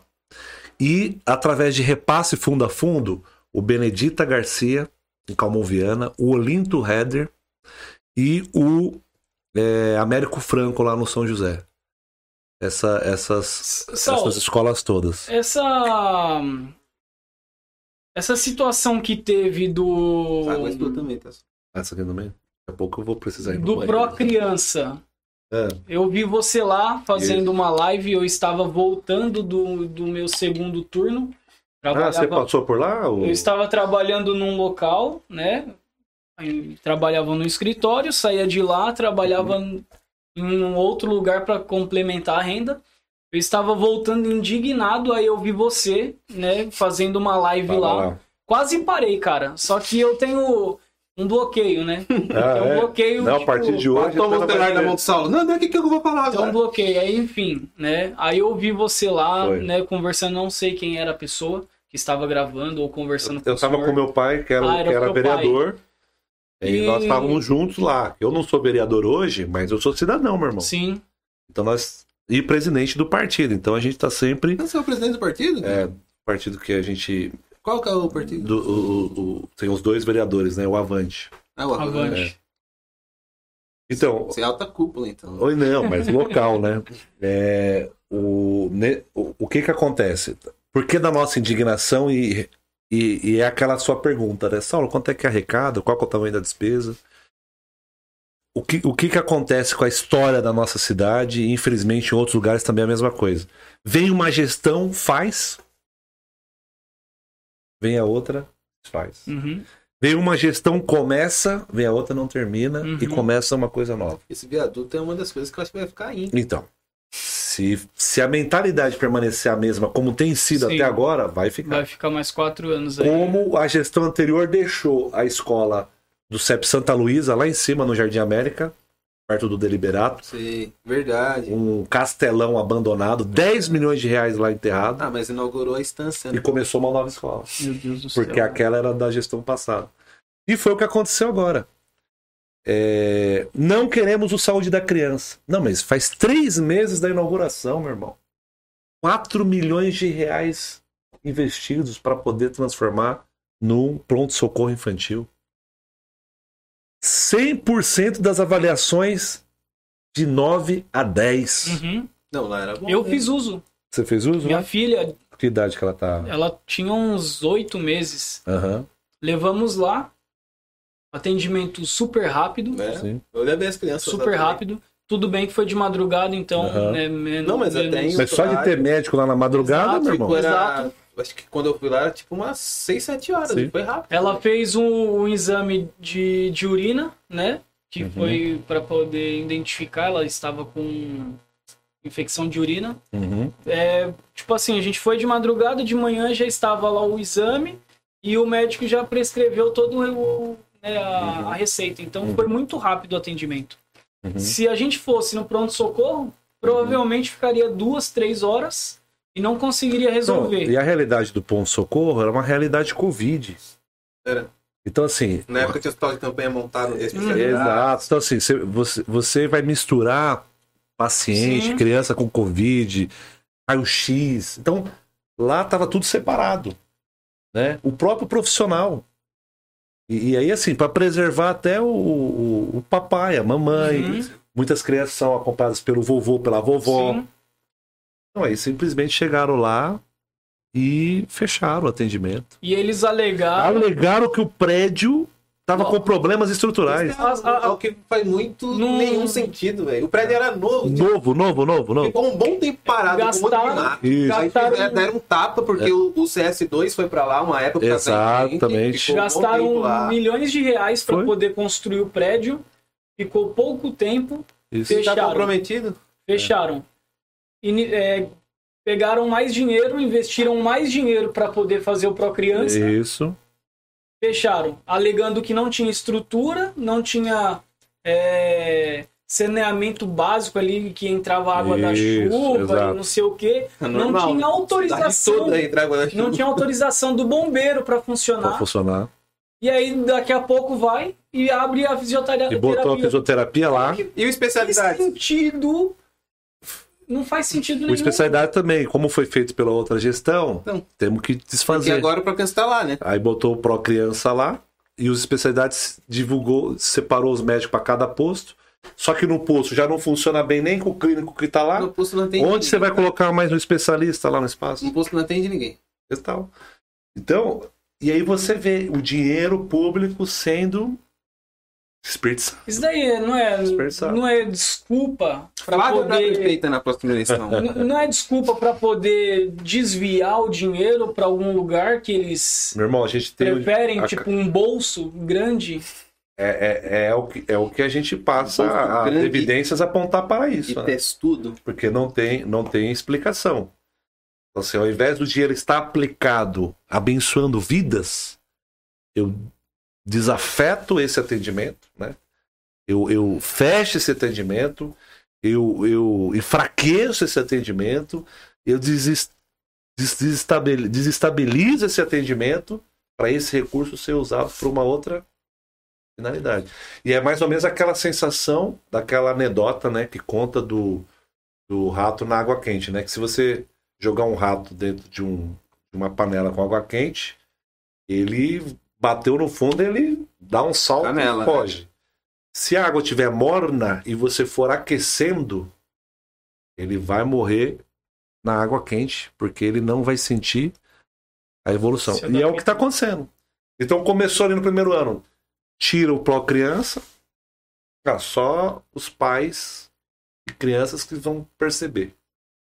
Tira o centro de especialidades, só quem precisa de é, eu precisei é, três anos até hoje. Vai reclamar.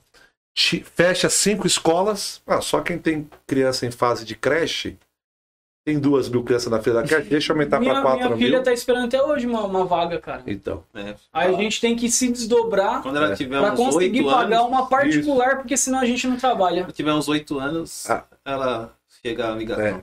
Aí aconteceu com na educação reduziu os polos educacionais, então reduziu as equipes gestoras. Cada diretor passou a se responsabilizar por mais alunos. Ah, só o problema dos diretores. Mandaram os aposentados embora. Ah, não, só problema dos aposentados. É só que se toda essa galera se unir, já dá a população não, toda. Aí agora tá chegando. das crianças aos idosos. E aí você olha, qual é a única coisa que funciona? Zona Azul. Nossa, Cara, eu perguntei pro lá pra que, pra que, que servia a Zona Azul. Ah, é pra dar rotatividade. Ele é do trânsito, né? Uhum. Pra dar rotatividade. Eu falei, mas. Então, a Zona Azul, ela é. mais? Ela é importante nesse sentido, por quê? Mas é só nesse sentido, né? Então, mas na forma como está, ela virou uma indústria da, da multa. Também. Exato. Porque é, você não tem tolerância. Isso. Se, a, se o motorista está dentro do veículo, ele não está estacionado, ele está parado. Exato. E, e ele é notificado. Colocar, é. Se você preenche a folha errada, tem que comprar Cara, é uma, loucura. uma outra folha, mas atrás, aquela você perde. Você já leu atrás? Exatamente. Se você colocar três folhas, você é notificado. O máximo é duas. Exato.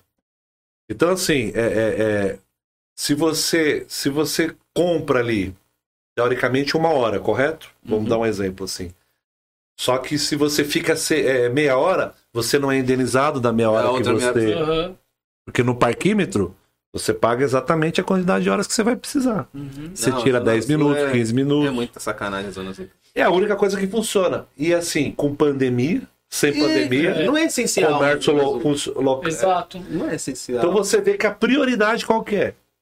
E não a galera trabalhar é essencial. Não, a galera trabalhar não, é essencial. Agora, é essencial. a Zona Azul funcionar não é essencial. É, a, a, as meninas tinham que ser encaminhadas para treinamento, estar no home office, é. estar é, afastada Assim como o comércio. Eu falei pro Lápis, falei, deve, deveria usar a tecnologia a favor disso. Ai, mas o que vai fazer com as meninas? Foi o questionamento que ele fez. Eu falei, põe as meninas pra trabalhar interno, Sim. cuidando dessa parte tecnológica. Pra você não precisar pegar fila lá na hora de, é, de regular, regular. Outra, outra, outra situação, é uma pergunta, né? Vamos lá. É, gasta um milhão de reais para poder fazer uma reforma de uma escola? É um, é um, é um outro debate, né? Não, mas daria pra você construir uma escola inteira, cara, um milhão de reais. Não, não, mas depende da reforma. Não, cara, por favor. Depende da reforma, cara. Não, um milhão de reais é dinheiro, é não é dinheiro. dinheiro. É muito dinheiro. Pra recapiar uma rua, gasta um milhão de reais? Depende da rua. E como que faz pra combater isso? Então, depende é, do vereador. É, aí depende. Não, depende, eu acho que não consegue. Como que vai fazer isso, cara? Aí você, você não tem órgãos fiscalizadores, apenas o o vereador, que é o legislativo. Inclusive, dos órgãos fiscalizadores, o legislativo eu considero que ele é o menor em termos de capacidade de investigação. Mas é o mais próximo. É o mais próximo. Ele, ele, tem, ele tem atribuições mais legislativas do que propriamente fiscalizadoras, embora também é uma atribuição. Mas você tem outros órgãos, por exemplo, o Ministério Público. Um órgão ah, que pode quebrar sigilo telefônico, Esquece, sigilo bancário, uma investigação mais profunda. Você tem o Tribunal de Contas, que é um órgão também fiscalizador, com uma capacidade técnica de investigação muito maior. Então, é exatamente esse o debate que se tem. Assim, Mas se preocupa com, com todos esses grandes é, caras, né? Com cidade pequena. É, com todos esses. Mesmo assim, em Poá, é, na, nos últimas gestões, nos últimos 20 anos, nunca um prefeito conseguiu aprovar as suas contas. Para você ver a, a realidade da nossa cidade de desvios de improbidades ao longo dos, das últimas décadas. E o que, que acontece é o Rio de Janeiro, com... praticamente. Né? E, Todos o que, que acontece com, com o prefeito? Aí em relação a contas reprovadas, tem dois caminhos. Dependendo da improbidade, vai para o promotor faz, oferecer uma denúncia e obrigar a devolução de recursos, obrigar uma multa. Mas quanto tempo demora isso? A vida inteira. Aí é a demora do tempo. E tem uma outra função dos vereadores.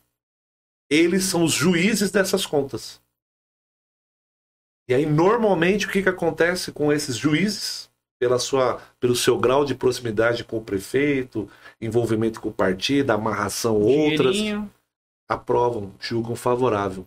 Mesmo o Tribunal de Contas dizendo, olha, houve hum. desvio, aqui não fechou, ali não trabalhou e assim por diante. Pô, eu acho que se, se o Tribunal de Contas não aprova a conta e os vereadores aprovam, é, eu acho que deveria rodar não só o prefeito, deveria rodar os vereadores Sim. também, né? E... Tá é, uma, né, é praticamente um, uma gangue. Uma gangue. Exato. E não é assim que a lei estabelece. A lei estabelece que é uma prerrogativa inviolável do vereador fazer esse julgamento. Legal. Vocês percebem que o nosso problema é, muito, problema é muito além do que o, o município, né? É o é tipo o BOP, tá ligado? Lembra do BOP, né? Sim. O, problema é o sistema. É o sistema, cara. Tipo o BOP. É o sistema. Por isso que assim, Saulo, você vai mudar esse sistema? Ah, talvez não. Não. Você pode dar o, o tiro inicial, Se né? eu for capaz, assim como cada um, de mitigar esse prejuízo, de ser um a menos, já vai ter valido a pena. Porque imagine eu sendo eleito hoje prefeito. Eu, eu vou pegar uma cidade que tem 400 anos de história. Uhum. Mais de 70 anos de emancipação. Imagina o quanto que tá lá enroscado, que já tá amarrado, que tá uhum. lá. Talvez eu vou só inaugurar os primeiros passos de alguma mudança. Então não existe essa resposta pronta. Agora, se a gente tiver mais pessoas comprometidas com isso, mais cidadãos votando bem, você imagine esse podcast aqui sendo um referencial na cidade e, e, e debatendo e trazendo esclarecimento para a população. Você imagina um povo orientado, meu irmão. Quanto que vai ser diferente essa cidade. Então, assim, não coloque a esperança, a expectativa nos ombros de uma pessoa, Sim. de duas. Assuma o seu papel de falar assim, não, eu. Como fizeram com o nosso presidente. Exatamente. Exatamente. Colocaram a expectativa toda nele. Toda nas costas dele. Chega lá, é, vê que existe uma não coisa chamada Congresso assim, Nacional, né? uma coisa chamada é, STF, que ficou evidente o que o STF é. um pouquinho de ignorância, né? De não saber que existe tudo isso, e um pouquinho de inocência também, é. né? Exatamente. Treta. Eu queria, queria te fazer uma pergunta se você, como prefeito eleito, se você tinha uma solução para as enchentes de Poá. Então, a solução é. Porque hoje Poá é o piscinão do piscinão, né? Então. o que é, é aquilo que eu te falei. Poá, principalmente a região central, foi construída na várzea do córrego. É. Então a natureza está todo dia, nas chuvas de verão, lembrando a gente que a gente invadiu o imóvel dela, dela é.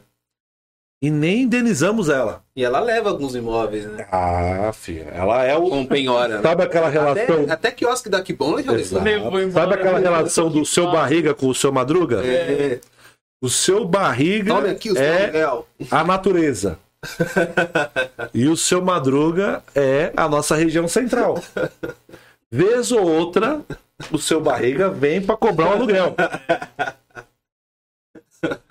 Então, assim, enquanto a gente não fazer o encerramento do contrato com a natureza e devolver o imóvel dela, nós vamos enfrentar grandes dificuldades. Agora, existem, graças a Deus, né? Com aquela sapiência do seu madruga, aquelas estratégias, malevolência, né? Existem as ações mitigadoras. Quais são essas ações? ter uma boa engenharia na cidade. Você ter a limpeza dos córregos ajuda muito no escoamento da água, a limpeza dos bueiros. Mas isso tem que começar desde Ferraz, né? Exato. Guanás, isso. Ferraz. Você tem o piscinão que tem que estar com a sua manutenção em dia para ele funcionar adequadamente. Mas você só... tem o rebaixamento da várzea do rio Tietê. Porque como nós estamos dentro do rio Tietê, se a várzea está elevada, como sempre esteve, infelizmente, nos últimos anos, agora que o Estado está fazendo uma obra, a calha, quando chega no Rio Tietê, ele está mais alto, o que, que acontece com a água? Ela volta para dentro da cidade. Que o Tietê tem que estar tá sempre mais abaixo do que a cidade. E às vezes ele está no mesmo nível, ou às vezes até mais alto. Entendi. Então tem que fazer essa, essa lição de casa.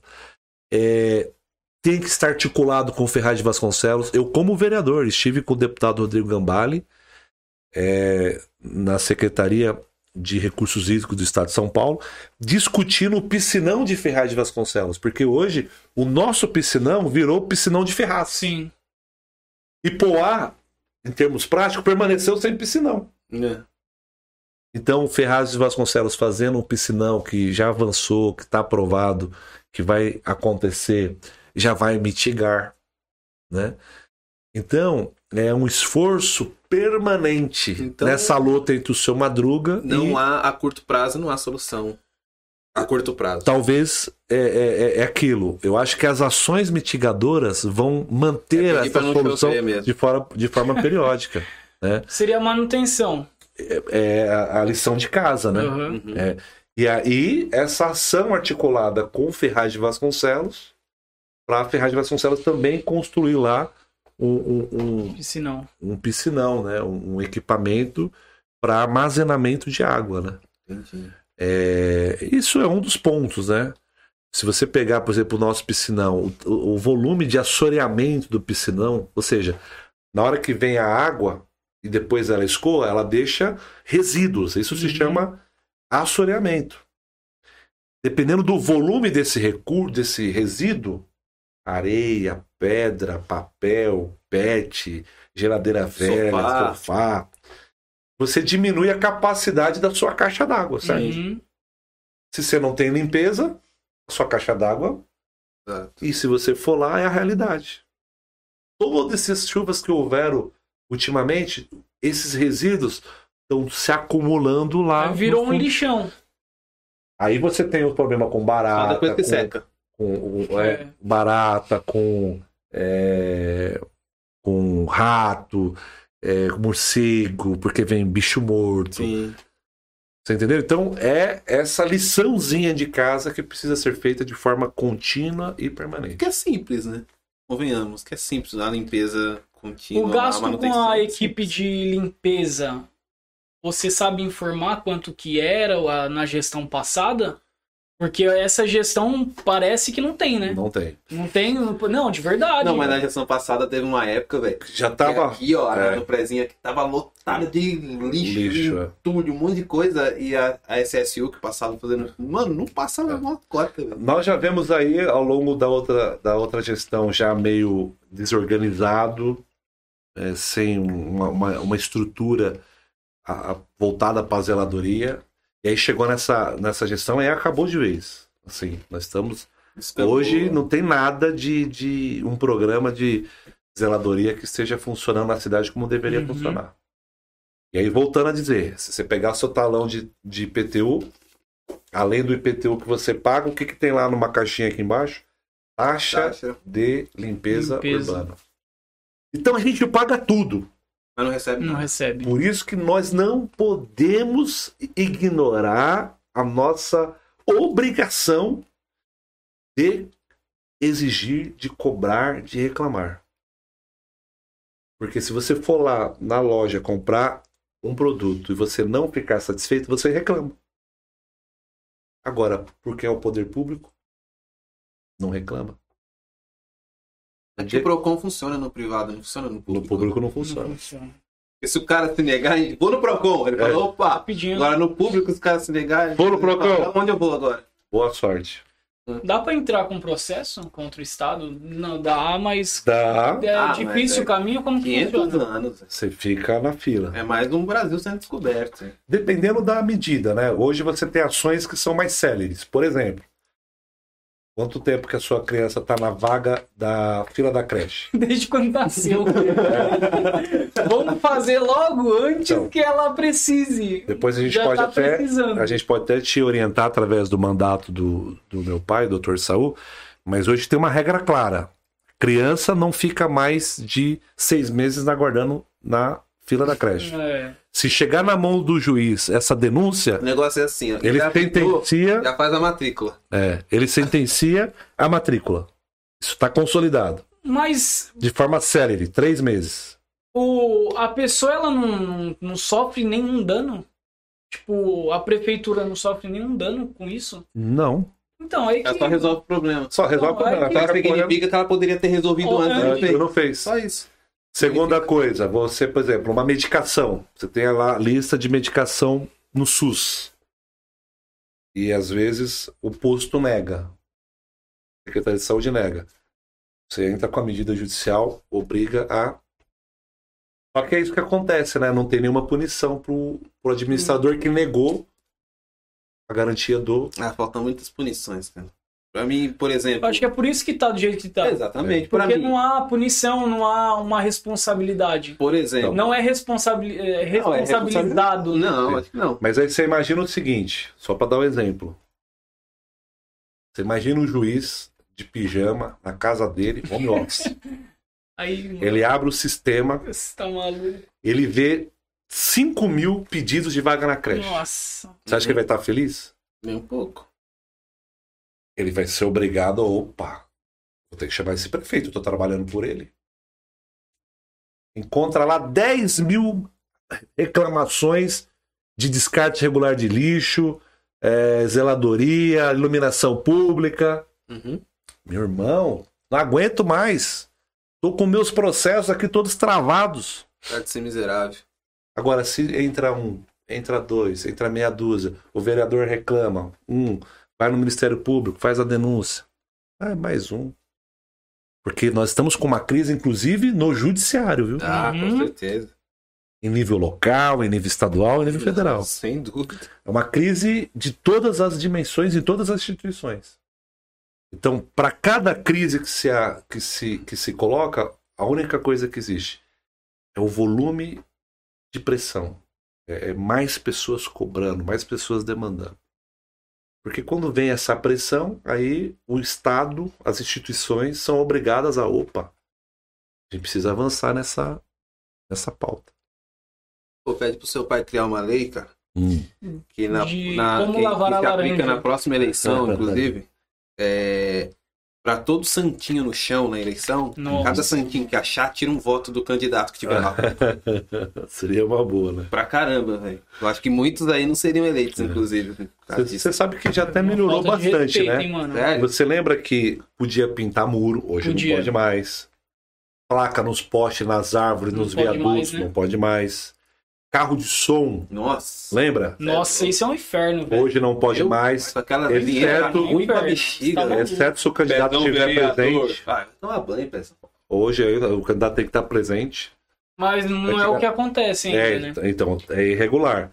É, lembra daqueles cavaletes é, que ficava caindo na rua e as senhoras tropeçavam no cabelar e na cavalete era um ferrinho fora ralava no, é, então é, houve alguns avanços né é, mas é claro, acho que a gente precisa avançar muito mais com essa tecnologia.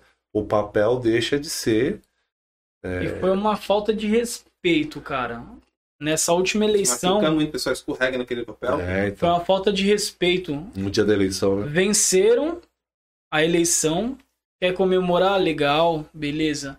Mas não duas horas da manhã. Ah, buzinando soltando fogos na rua onde tem criança. Não, né?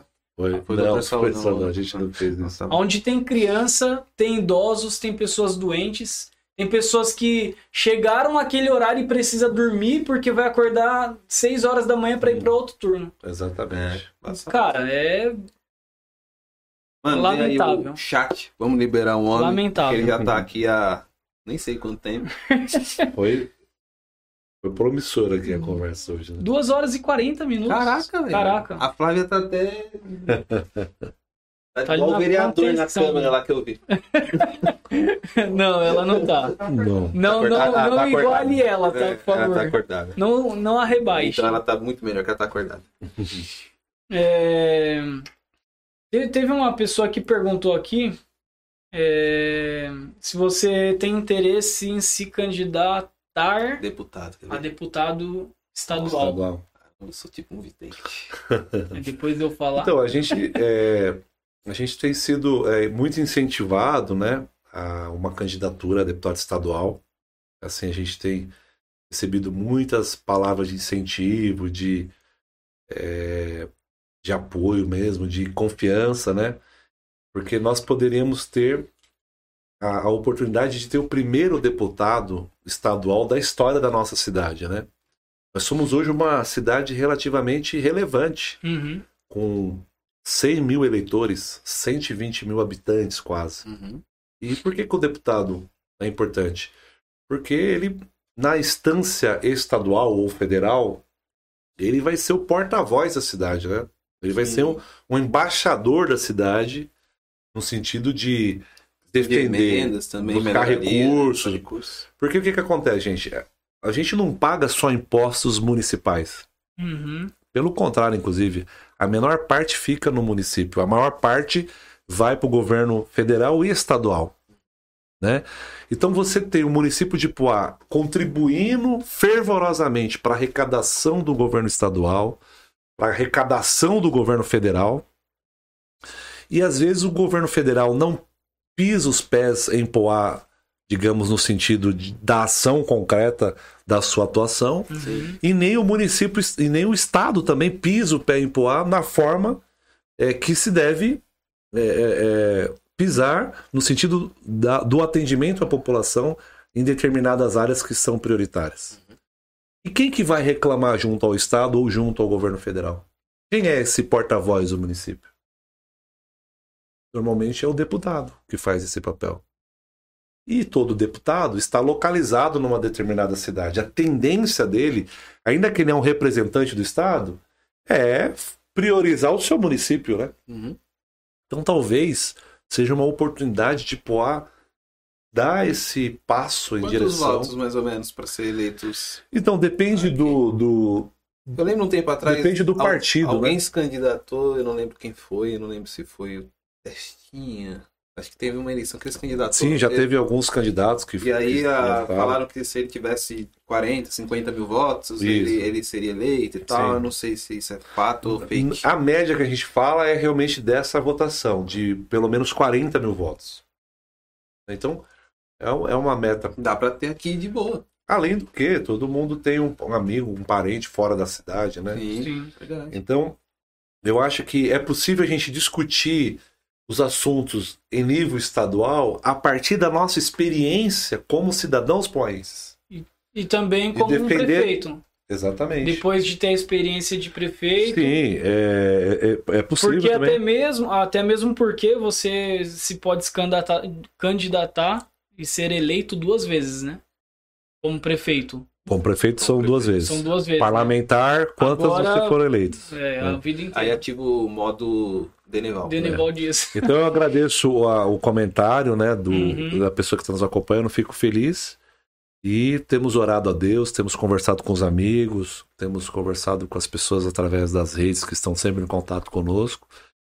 E é, creio que existe uma janela de oportunidade, como eu sempre digo que eu sou soldado, né? É, realmente nós estamos aí avançando para, quem sabe, se colocar nessa brecha, se colocar nessa posição e, e, e ir em busca dessa, dessa oportunidade de, de defender a nossa cidade nas instâncias superiores. Porque hoje nós não temos, né? Nós não temos essa, essa, essa liderança. Você vê que Ferraz tem o nosso amigo delegado, o. o Itaquá. O não, Gambale, Gambale. Gambale. Suzano tem lá o Estevão. Pô, vai ficar de boa pra Ferrari tem... agora, né? Ar, ar, irmãos, é. prefeito ou deputado. É, e, e não tem jeito, é, você tem que ter um brigador é lá. É um né? nepotismo quase isso. Oi? tá certo, gente? É isso. Legal, mas, cara. Mas quero, quero continuar aí à disposição de vocês. Legal. Hoje, a galera tá aqui em peso aqui no chat aqui. É é, agradecendo, né? E falando é, sobre você, né? Parabenizando o seu trabalho. Ah, obrigado. o pessoal é... gosta bastante de você.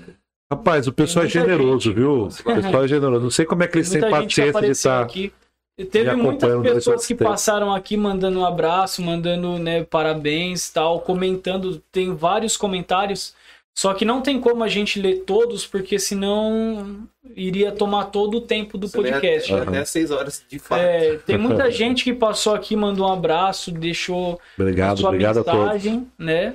Mas bacana, muito muito importante ah, não, é, você ter vindo aqui, é. né? Obrigado, Isso é importante não para nós, né? Não para os fragmentados, Também. mas é importante para o município. Sim, né? exato. É, para nós Conver também. também, também. Não pode se isentar disso, né? Uhum. Mas conversando com você, a, a questão da política ela se abre, né? E aí dá vontade de cobrar agora. Ah, que bom. dá vontade de chegar metendo o pé. No pé. O objetivo foi alcançado. Dá vontade então. de meter o pé. Que nem a, o hospital. Sim. Ele estava fechado, é isso mesmo? Estava fechado. É, é, no meio de uma pandemia. Como assim? É. Não, como assim? É isso mesmo? Porque. É. Mas é os PCM é estavam atendendo ali na porta, já te disse. Mas isso não é uma obrigação e um direito. Mas isso não Sim. caracteriza omissão, não? É omissão. Meu irmão, caracteriza tudo que você coisa, quiser. É um hospital que tem na cidade. Sim. Não ter atendimento? Exatamente. Uma, uma dúvida, eu sou uhum. burro, tá? É, eu sei que né, a gente precisa de documento para passar no, no, no, hospital, mas se por acaso você está na rua, acontece um incidente, você vai para lá, uhum. é realmente obrigatório que tenha esse documento, mesmo sendo munícipe, ou ela pode atender justamente porque tem um cadastro de 500 anos, sei lá? Não, é, você não precisa, não precisa de documento. documento Pô, você meu, tem que ser atendido. Meu cunhado, a gente tava brincando de bola, hum. Ele caiu, bateu o queixo no chão, assim, hum. cortou aqui, ó, fez um hum. buraco no queixo dele. Hum. Aí a gente foi no, no hospital, certo. falaram pra gente ir pro, pro Pro Criança. Peguei o carro, saí com ele rapidinho, né? Que tava sangrando e tal. Foi pro Criança. Aí quando chegou lá. Que ele é menor de idade? Menor, tem 11 Meu anos. Deus. Aí chegamos lá, não, só com documento que tá passando. Não, não existe não isso. Não pode, mano. Não pode. Não pode, velho. Você acredita, velho? Não. E você não conseguiu atendimento. Não, aí eu tive que pegar o carro de novo, entrar com ele, ir na casa dele. Nossa, e depois voltar lá. Ele tomou dois velho. pontos até no queixo. Não era tipo ferimento raladinho, entendeu? Não, loucura. Tomou ponto, não, é absurdo. É omissão de socorro. É, não, é, é negligência, né? Entendeu? É. Isso não, não, não existe. Então, então faz assim, essas ó, distorções... a gente vai atender, vai lá e busca o documento enquanto isso. É, é, é o mínimo. Fazia muito é. mais sentido. É o é o documento, fazia muito não, vai assim, tem alguém para ir lá pegar o documento, pega o documento, ou alguém para trazer e tal, e a gente vai atendendo. Uhum. Fazia muito mais sentido, né? Sim, exatamente. É, é, é porque você estava dentro, diante de uma situação que não era eletiva, né? Não, não era não urgente, era uma situação de emergência, né? Uhum. Então é isso, gente. Obrigado, Saulo. Obrigado. Rafael, obrigado, viu? Conta conosco. O convite aí. Obrigadão. Obrigado de verdade. Tamo junto. Eu já tinha voltado em Passamos... você, hoje eu voltarei novamente. Cadê o álcool gel aí? Tá, tá ali. Tá aqui, Passa aí que a gente... Pessoal, aqui, nós estamos complementando que a gente passou em álcool gel. Tem. Passaremos novamente. É, mas obrigado, gente. Passou, tomou, até fez tudo. Tomou para... embaçado. mas olha, conta conosco, eu estou à disposição. Um prazer estar aqui com vocês e quando é, nossa. Obrigado. Toda vez que fizerem um convite, eu vou estar aqui de coração aberto. Legal. Seja no mandato, seja sem mandato, seja como deputado, Não, seja que... como prefeito, seja como cidadão. Tem que marcar, tipo, uma data bem longe, que dá tempo de você responder. tem. Eu... Com... Eu, ele me ligou ali, me desculpa pela eu não consigo responder. Eu não, é muita mensagem que a gente responde, aí vai pelo menos é, é atendendo em dois dias no máximo, né? Mas a gente procura atender a todos, né? É, são milhares de pessoas nas redes sociais, no WhatsApp, então no Instagram a Bastante demanda é alta. Né? É, e a gente tem esse compromisso de atender de forma personalizada uhum. a todos, né? É... Porque esse é o nosso compromisso, né? Sim. Mas olha, gente, sucesso para vocês. Obrigado. Obrigado. Que Deus abençoe e prospere o caminho de vocês, que Amém. vocês sejam bem é, sucedido nesse objetivo, que todas as pessoas que por aqui passar possam ser impactadas pela amizade de vocês e também possam impactar não apenas a vida de vocês, mas de todas as pessoas que vão estar acompanhando. Eu tenho certeza que esse canal vai ser um sucesso e é, vai fazer toda a diferença na vida de muitas pessoas. Amém. Tá bom? Não desanimem, não desistam, permaneçam firmes até o fim. Tá certo? Tá certo. Obrigado, viu? Um, e um abraço, pessoal. Um abraço pra galera aí. Pra todo mundo que nos acompanhou né? até agora. né? Especialmente as pessoas também das nossas redes sociais. Pessoal, é... se inscrevam no canal Fragmentados Podcast, um canal inédito aqui na nossa cidade, sob a liderança do meu amigo Wanderson, do meu amigo Rafael, dois jovens poaenses que amam a nossa cidade, que amam o empreendedorismo, que amam e acreditam numa cidade diferente. Então, acompanhem o trabalho, conheçam outros ilustres poenses que Tem estão passando por aqui e vamos fortalecer iniciativas como essas. É, curtam na, no, no YouTube, no Instagram, estão no Facebook, Facebook também. Quem tem aí a plataforma do Spotify. Spotify vai sair o seu, inclusive. Vai estar lá também para curtir tudo que foi conversado aqui. E também, em breve, o Deezer, né? Vocês vão estar em, em breve, breve no Deezer no também. Deezer também. Então, obrigado pela paciência de todos. Muito obrigado, viu, pessoal? Pela, pela, pelo carinho de vocês de estarem aí acompanhando até é, esse horário.